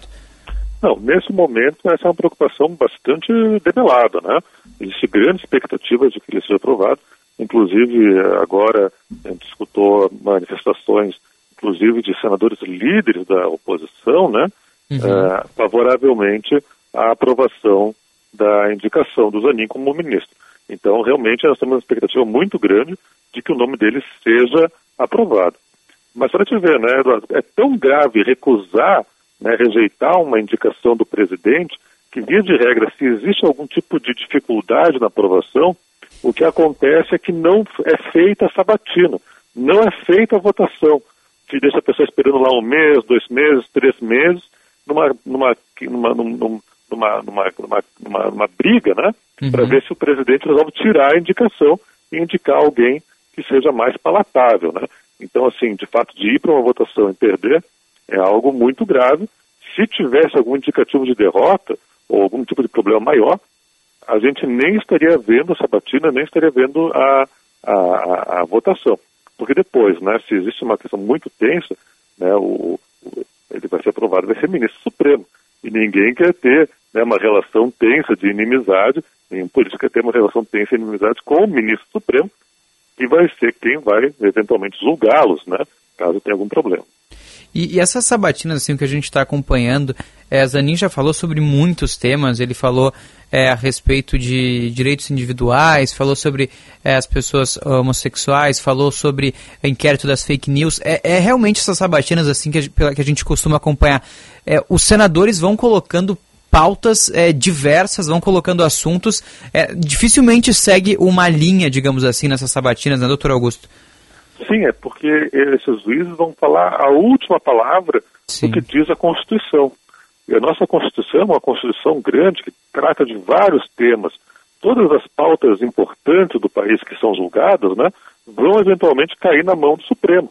Então, de fato, o juiz supremo não é um juiz especializado numa coisa que vai decidir só sobre um tema, só criminal, só civil, só trabalho. Não.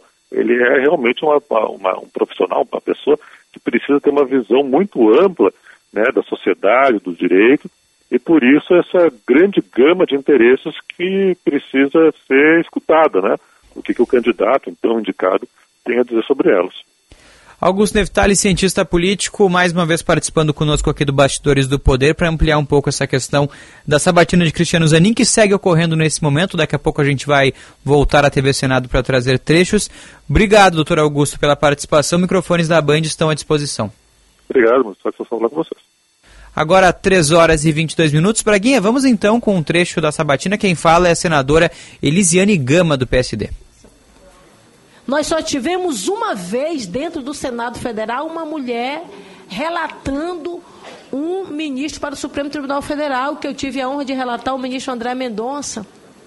Veja como a gente não consegue chegar nesses cargos, nessas posições não é porque nós somos ineficientes, mas é sobretudo porque há, às vezes de forma velada, de forma subliminar, mas ainda há muito preconceito em relação às mulheres brasileiras. Então eu queria ouvir do senhor o seu compromisso com a igualdade salarial entre homens e mulheres no Brasil, o seu comprometimento em relação a dentro das suas prerrogativas, quando chegar diante do senhor ali no Supremo Tribunal Federal, mas, sobretudo, o cuidado e a atenção em relação a essa isonomia entre homens e mulheres no Brasil. E, por fim, parabéns a Vossa Excelência. Já me Aí, é, falando a senadora Elisiane Gama, ela que é do PSD, e faz um questionamento sobre como o Zanin enxerga essa questão da diferença é, dos gêneros, falando sobre a diferença entre homens é, e mulheres, as questões de igualdade também, para entender qual é o posicionamento do advogado a respeito disso. Ela também parabeniza Cristiano Zanin pela indicação, pela sabatina, e na sequência ele já deve responder o questionamento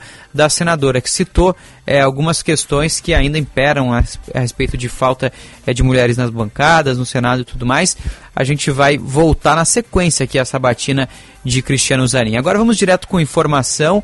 Vamos só finalizar, Braguinha, esporte aqui no Bastidores do Poder.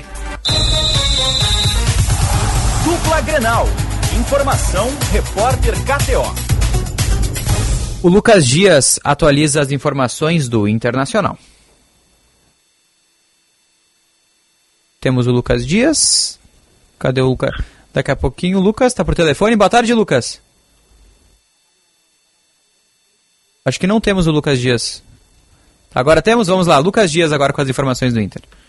O Internacional, que por volta das quatro, quatro e meia da tarde, chega também por aqui em Curitiba, Paraná, para a partida de amanhã, retomada do Campeonato Brasileiro contra o Curitiba no estádio Couto Pereira. E o técnico Mano Menezes tem problemas. Arangues, Depena e Maurício seguem se recuperando no departamento médico. Gabriel, recuperado, não joga desde outubro de 2022, ainda por uma precaução, fica em Porto Alegre, assim como Rodrigo Moledo, que está suspenso por ter levado cartão amarelo na última rodada da competição. Johnny, que foi campeão da Liga das Nações com CACAF, está de volta e fica à disposição do técnico Mano Menezes. Provável Inter para a partida contra o Curitiba amanhã, 8 horas da noite. Tem John no gol, Bustos na lateral direita, dupla de zaga Vitão e Mercado e René na lateral esquerda. A dupla de volantes tem Rômulo como primeiro volante, Gustavo Campanharo como segundo, Pedro Henrique, Alan Patrick e Wanderson e Luiz Adriano no comando do ataque. Com as informações do Inter, falou o repórter Lucas Dias. Obrigado, Lucas, pelas informações do Internacional. E agora a gente vai voltar a falar de jornalismo. Informações do SB News, o principal portal de notícias de São Borja. Uma tragédia, né? Ontem, um menino de apenas 6 anos morreu atropelado por um ônibus na cidade de Itaqui. O Luciano Resmini acompanha essa história desde o começo, traz atualizações. Luciano, boa tarde, obrigado pela participação conosco. Boa tarde, Edu. Boa tarde, ouvintes da Rádio Bandeirantes. Pois é, um caso muito triste que ocorreu na cidade de Itaqui, vizinha cidade de Zamborja, divisa aí com a Argentina, região da fronteira. Um menino de seis anos de idade, ele estava saindo da escolinha junto com a sua mãe, quando a bicicleta teria derrapado e parado embaixo do ônibus, quando foi fazer uma conversão. O Emanuel Romero de Lima, seis anos de idade, morreu no local. Ele era aluno da Escola Municipal de Ensino Fundamental Ranu, Ranulfo Lacroix. De acordo com as informações que nós obtivemos uhum. hoje com o delegado Erickson Mota, que é o responsável pela Delegacia de Polícia de Itaqui, o condutor do ônibus já foi ouvido, ele fez o teste do bafômetro que deu negativo, o cobrador do, do ônibus também foi ouvido, o inquérito foi instalado, instaurado e agora vai ser investigado se houve culpabilidade por parte do motorista ou não. A gente conversou com várias pessoas de Itaqui e, e, as pessoas bastante chocadas, um menino bastante conhecido, muito querido na comunidade, a mãe dele também, que presenciou toda essa triste cena, essa tragédia que ocorreu no município, Edu. Agora, que tragédia, né, Luciano? Então, portanto, o caso já está sendo investigado com a polícia, inclusive, você mencionou, o motorista já foi ouvido. Já foi ouvido. Tanto o condutor do, do, do, do, ônibus, o motorista, e o cobrador desse ônibus também já foram ouvidos. Agora a polícia busca imagens de câmeras de, de segurança, de monitoramento da redondeza, para ver de fato o que, que aconteceu. Tá certo. Luciano Resmini, direto de São Borja, com as informações apuradas no portal SB News. Obrigado pela participação, Luciano. A gente volta a te acionar amanhã para trazer mais desdobramentos desse caso. Perfeito. Obrigado, Edu. Um grande abraço a todos os ouvintes da Rádio Bandeira. Valeu, Luciano Resmini com as informações direto de São Borja. E agora, Braguinha, vamos atualizar o serviço aqui na Rádio Bandeirantes com o trânsito. Serviço Bandeirantes. Trânsito. O Josh Bittencourt abre os trabalhos aqui no Bastidores do Poder. A Janaína Juruá é quem atualiza as informações de trânsito em Porto Alegre, região metropolitana. Fala, Janaína. Peugeot 208 a partir de 62.990 com redução de IPI mais taxa zero em 24 vezes é só na Lyon Peugeot no trânsito. Escolha a vida. Boa tarde, Eduardo. Boa tarde. Ótima tarde a todos do Bastidores do Poder e a todos que nos acompanham aqui na Bandeirantes. A chuva voltou e todo cuidado no trânsito continua sendo bem-vindo. Começa a nossa atualização com destaque para acidente envolvendo dois carros. Um deles bateu em um poste na perimetral, na altura da Salvador França com a Ipiranga. Tem bastante lentidão para quem segue no sentido sul da via. IPTC, Brigada Militar, Bombeiros e SAMU estão no local. Peugeot 208 a partir de 62.990 com redução de IPI, mais taxa zero em 24 vezes é só na Lyon Peugeot. No trânsito, escolha a vida. Eduardo. Obrigado, Janaína Juruá, com as informações do trânsito na sequência. A gente volta com mais informações aqui no Bastidores do Poder. A gente vai fazer um rápido intervalo. Na volta, a gente traz mais detalhes. Pioneirismo e inovação. Microfone sempre aberto para sua participação. Rádio Bandeirantes.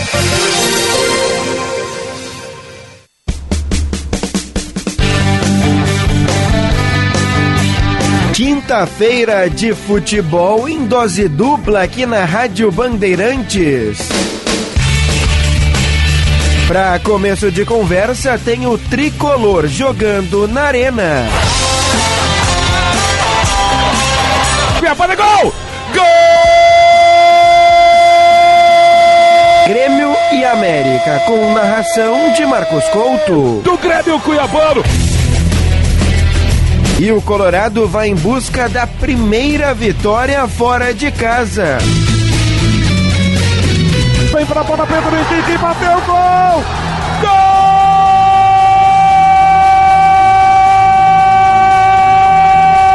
Coritiba e Inter, com narração de Daniel Oliveira. Do Internacional!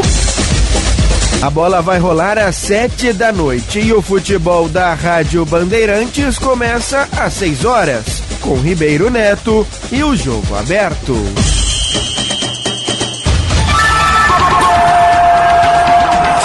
Jornada Esportiva. Parceria Talco Pó Pelotense. Banrisul. KTO.com. Sinoscar. E Sanar Farmácias. Bandeirantes. Fechada com você. Fechada com a verdade. Conheça o curso de Direito da ESBM, com conteúdo voltado ao ingresso nas carreiras militares. O curso capacita você a ingressar numa das principais carreiras jurídicas do Estado. Saiba mais em www.esbm.org.br ou pelo telefone 51 981 47 92 42. ESBM, realizando sonhos, construindo o futuro.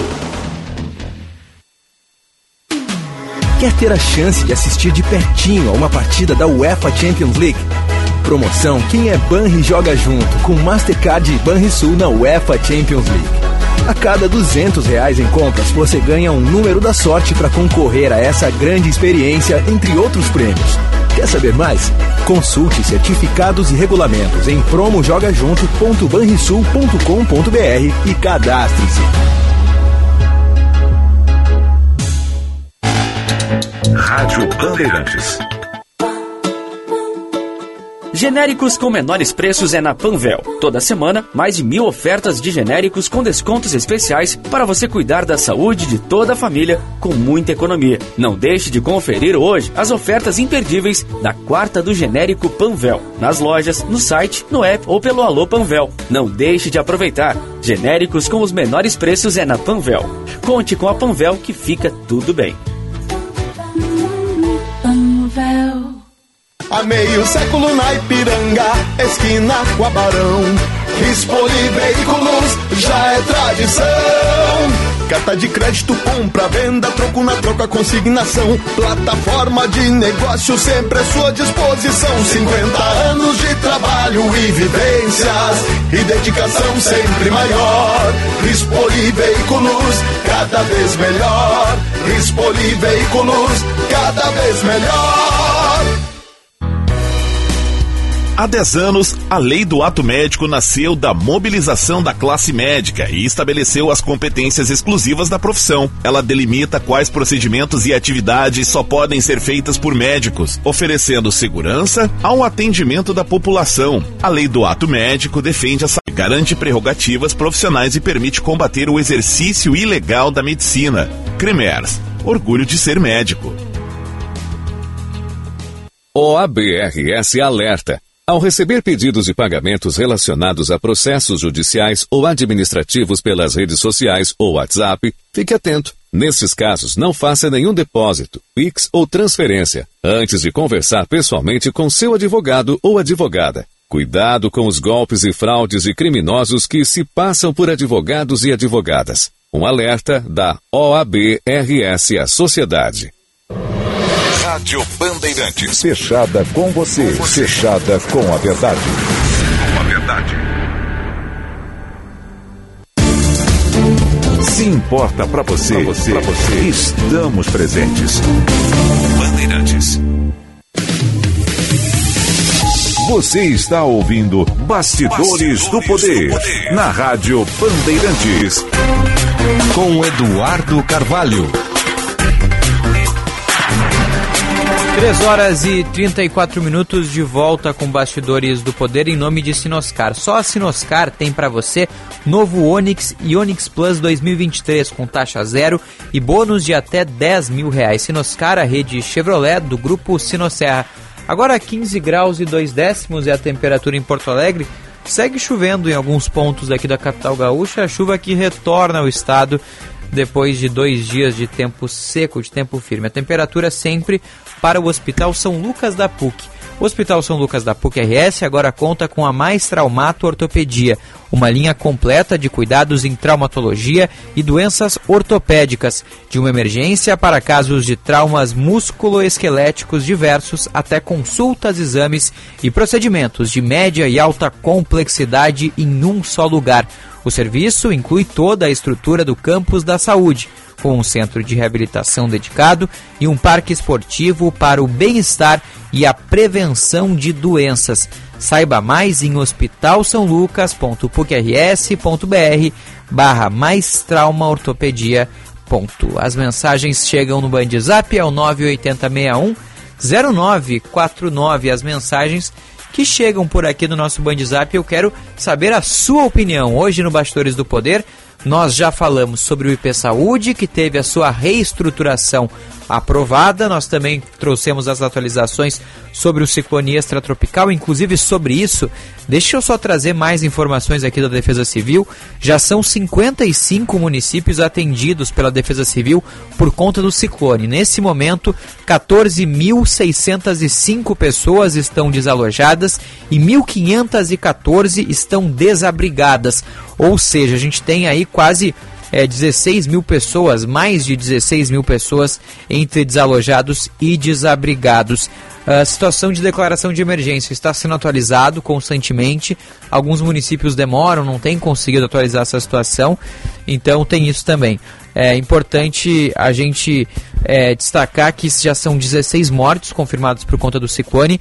Esse é o maior número de ocorrências desse tipo no Rio Grande do Sul em 40 anos. Então, uma das maiores tragédias do estado, da história, né, do, de desastres naturais especialmente, É triste demais, os municípios estão se reconstruindo, estão lutando e precisam de doações agasalhos, calçados, alimentos não perecíveis, cesta básica, itens de higiene, cobertores, colchões, até móveis é importante, tá? Então dá para entregar na central de doações, no CAF, na Borges de Medeiros, número 1501 exceto os colchões. Os outros itens podem ser entregues nos mesmos pontos, por exemplo, de coleta da campanha de agasalho, em Porto Alegre, no interior. Então, é quem puder doar também na campanha do agasalho já entra junto com as pessoas que infelizmente perderam tudo.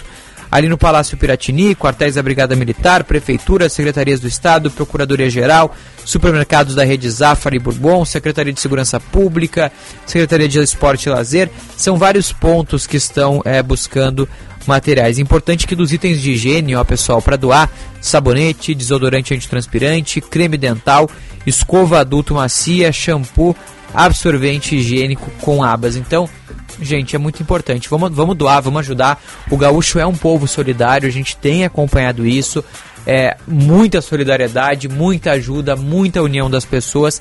E isso tem que continuar aqui no Rio Grande do Sul. Gente, é importante tem que continuar doando, tem que continuar ajudando, o trabalho segue. Temos reuniões em Brasília, então assim, ó, é, é importante, tá? Vamos seguir com esse com essa questão da união. E atualizando agora no noticiário nacional, Braguinha, sobe a trilha rapidinho. Importante informação que chega agora, o presidente, o ex-presidente Jair Bolsonaro vem ao Rio Grande do Sul, chega amanhã, será recepcionado às 11h30 depois ele faz a, almoços com a di diretoria do CETSERGS e depois faz uma visita no Transpulso na Fiergs, aberto ao público, e depois se reúne e faz jantas com empresários. Por que, que eu estou trazendo isso aqui? Porque amanhã, na quinta-feira, é o dia que o Tribunal Superior Eleitoral começa a julgar a ação do PDT contra o ex-presidente Jair Bolsonaro. Exatamente. É uma ação é, que pede a inegibilidade do ex-presidente e também de Walter Braga Neto, os candidatos à presidência da República nas eleições de 2022. São três sessões para análise do processo. Ou seja, além da sessão de amanhã, o tribunal poderá prosseguir com o julgamento nas sessões da próxima terça, dia 27, e também de quinta, dia 29 de junho. As sessões dos dias 22 e 29 começarão às 9 horas da manhã, portanto, uma hora antes do habitual, amanhã às 9 já deve começar. Amanhã, só para trazer o passo a passo, o, corredor, o corregedor-geral da Justiça Eleitoral, o ministro Benedito Gonçalves, vai iniciar o julgamento com a leitura do relatório, que contém o resumo da tramitação da ação na Corte, tem as diligências solicitadas, as perícias e as providências. Depois da leitura, aí sim o presidente do TSE, o ministro Alexandre de Moraes, concede a palavra da tribuna aos advogados de acusação e aos advogados de defesa das partes envolvidas nessa ação, exatamente nessa ordem. Nessa ação, o Partido Democrático, o PDT, pede que o TSE declare inelegíveis Jair Bolsonaro e Braga Neto por prática de abuso de poder político e também de uso indevido dos meios de comunicação. Durante uma reunião do presidente Jair Bolsonaro com embaixadores estrangeiros no Palácio da Alvorada no dia 22, aliás, perdão, no dia 18 de julho de 2022. O PDT informou que o encontro de Bolsonaro com os embaixadores foi transmitido ao vivo pela TV Brasil e pelas redes sociais, no YouTube, Insta e Facebook, e mantiveram o conteúdo na internet para posterior visualização.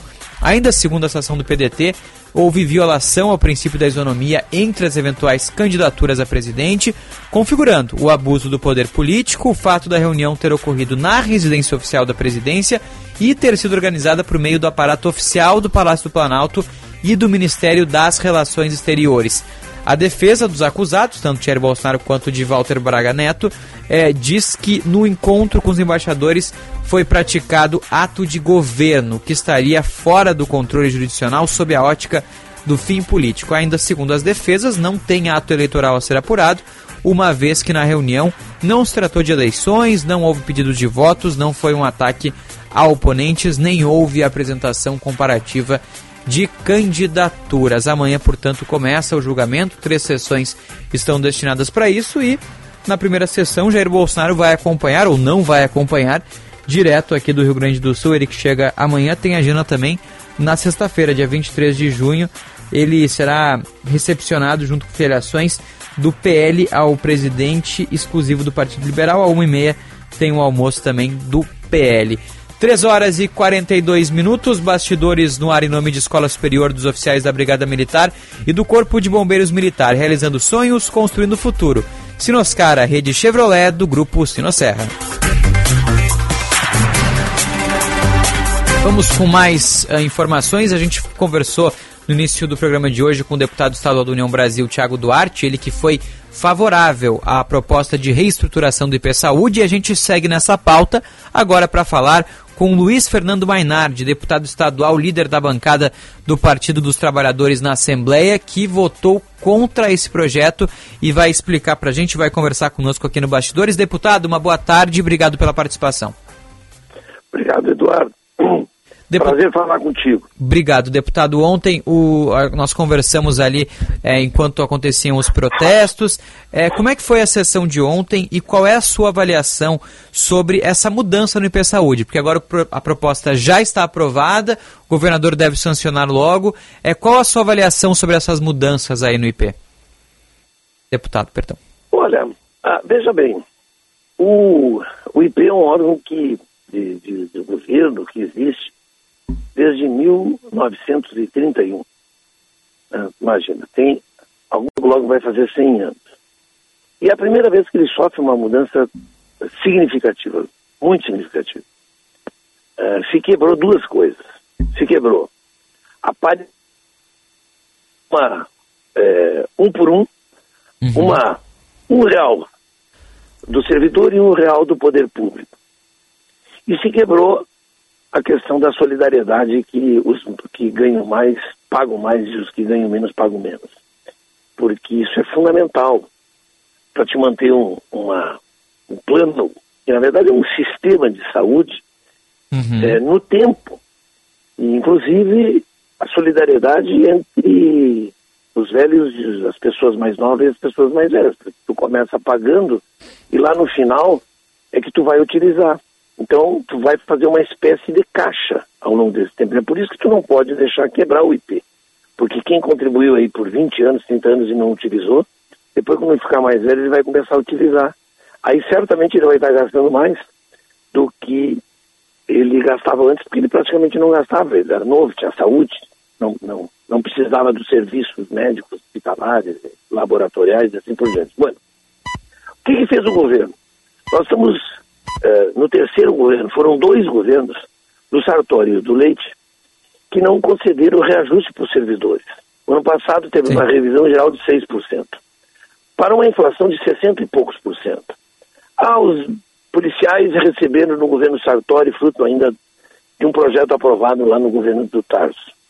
O magistério recebeu alguns reajustes em função do piso do magistério. Mas isso não deu a inflação. O magistério, a média de salários, de correção de salários do magistério, do conjunto do magistério, é de 22% para uma inflação de 60 e poucos por cento. O restante do funcionalismo é zero. É, aliás, é seis, que foi a revisão do ano passado. Por que, que eu estou trazendo esse tema? Porque como é que tu faz para é, calcular o valor que tu tens que contribuir, o servidor tem que contribuir, o servidor e o governo, para o IP? É um percentual sobre o salário. Então sempre foi esse percentual de 3,1 para o servidor e 3,1 para o governo. 6,2 é o total. Quando tu deixa de dar aumento salarial, tu não aumenta com isso, tu não faz crescer com isso a base de cálculo, que é o salário. Resultado, o que tu paga para o IP vai ficando praticamente congelado, cresce muito pouco, que foi proporcional ao crescimento que deram para os aumentos de salário, para, os salários dos servidores.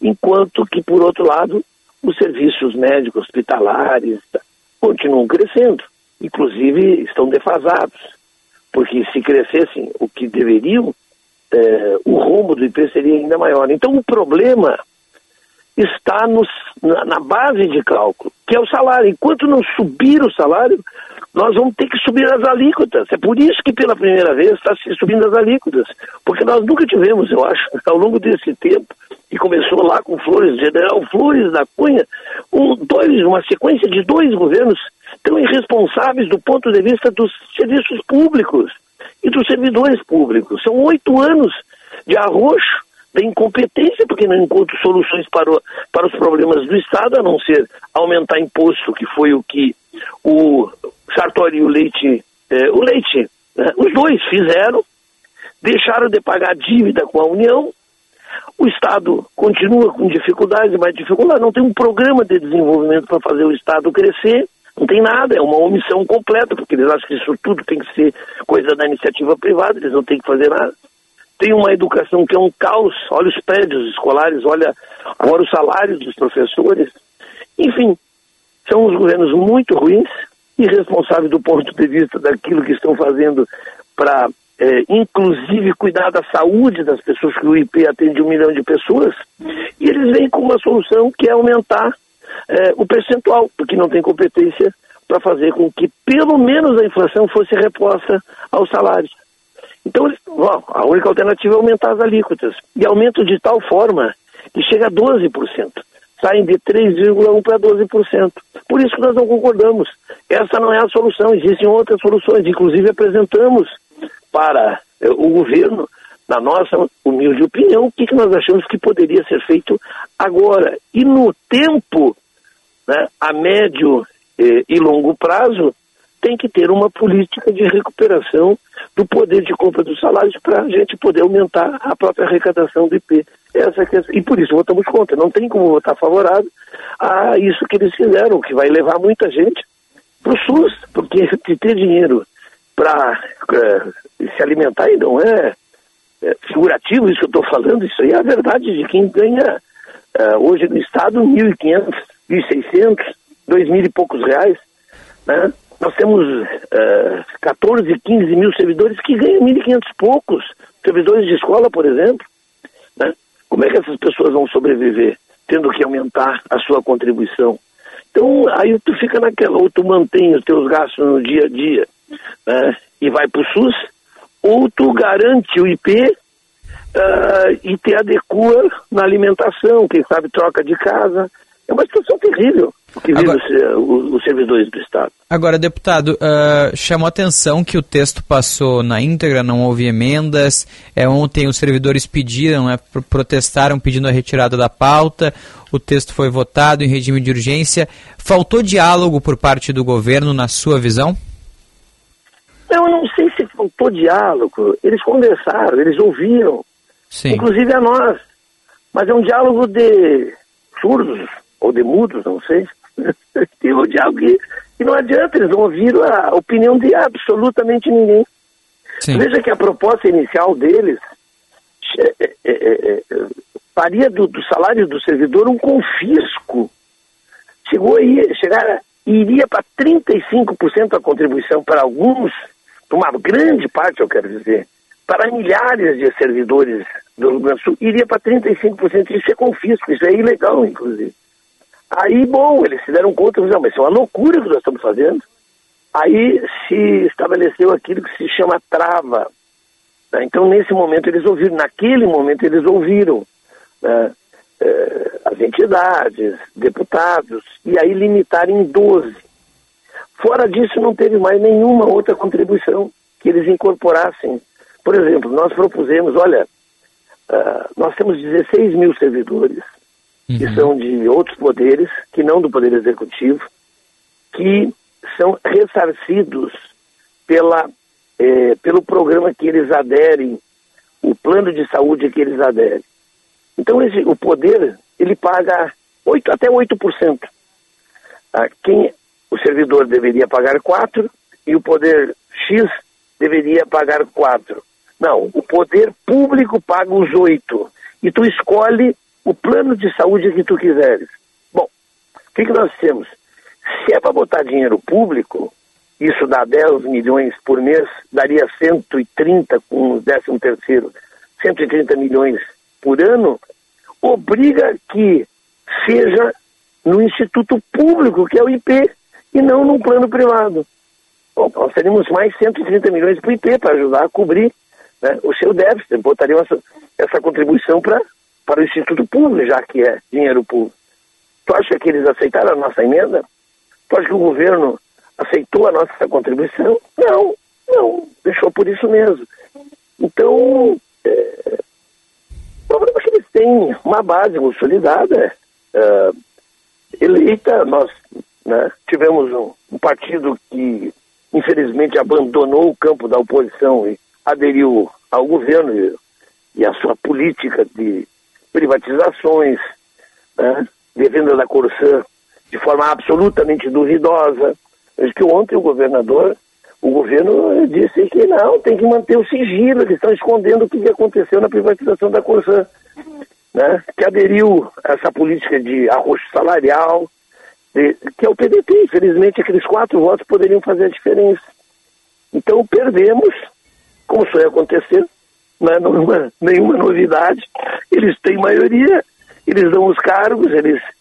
E bom, e as pessoas apostam na memória curta da população e dos servidores, e a vida continua. É isso, e essa é a política desse governo. E agora, deputado, só para fechar a entrevista que a gente já está encerrando o programa, é, bom, quais são os focos aí da, da bancada de vocês para tentar, é, enfim, recuperar parte, pelo menos, dessas essas recuperações para os servidores, né, que estão cobrando bastante o governo atual a respeito dos salários, agora também a questão do IP. Como é que a bancada de vocês vai trabalhar quanto a isso?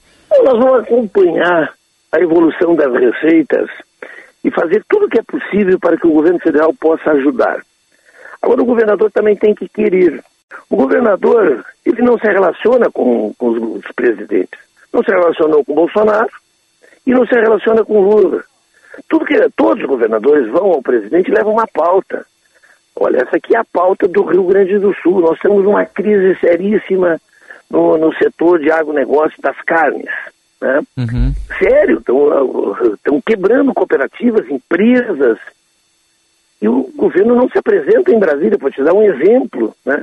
Nós poderíamos ter um plano SAFA, agora o governo federal vai lançar, na virada desse mês que vem, vai lançar o plano SAFA nacional. Poderíamos ter novamente o plano SAFA estadual, apoiando determinados setores que precisam.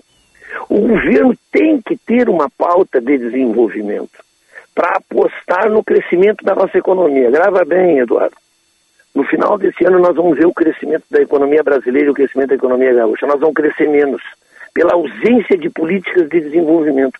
Não há solução mágica para aumentar a receita. Ou tu aumenta a receita através do aumento de tributos, de impostos, e nós não vamos fazer isso, muito menos propor isso, ou tu aumenta a partir do aumento da atividade econômica, do crescimento da economia, da geração de emprego, ter mais dinheiro circulando. Esse é o caminho.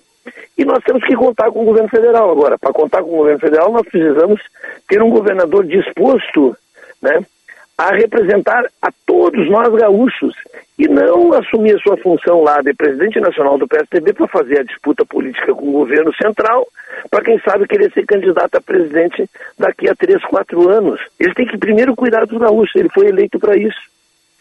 Então, o que, que nós podemos fazer? Acompanhar e dizer que queremos ajudar. Criticar aquilo que a gente está criticando de errado do governo e, bom, uh, apresentar projetos que tenham relação, fazer trabalhos que tenham relação exatamente com esta pauta, né? Do crescimento da economia e de valorização dos serviços públicos, da saúde, da educação, uh, da segurança pública, que é o que nos cabe, é o que nós podemos fazer. E fizemos isso sem nunca ter nada em troca, não queremos nada em troca, nós não queremos cargo, emprego na, no governo, não quer nada. Como, essa, como a base do governo, isso aqui tudo negociam cargos. Tá certo. Perdem a eleição e depois vão lá, e, em troca de cargos, passam a votar tudo a favor do governo. Tá Nós certo. Deputado estadual do Partido dos Trabalhadores, Luiz Fernando Mainardi, obrigado pela participação conosco. O Bastidores do Poder vai ficando por aqui. Amanhã a gente volta em nome de Escola Superior dos Oficiais da Brigada Militar e do Corpo de Bombeiros Militar, realizando sonhos, construindo o futuro. Sinoscar, a rede Chevrolet do grupo Sinosserra. Amanhã tem mais Bastidores do Poder e aí eu termino de ler as mensagens aqui no Band Zap. Até amanhã, tchau!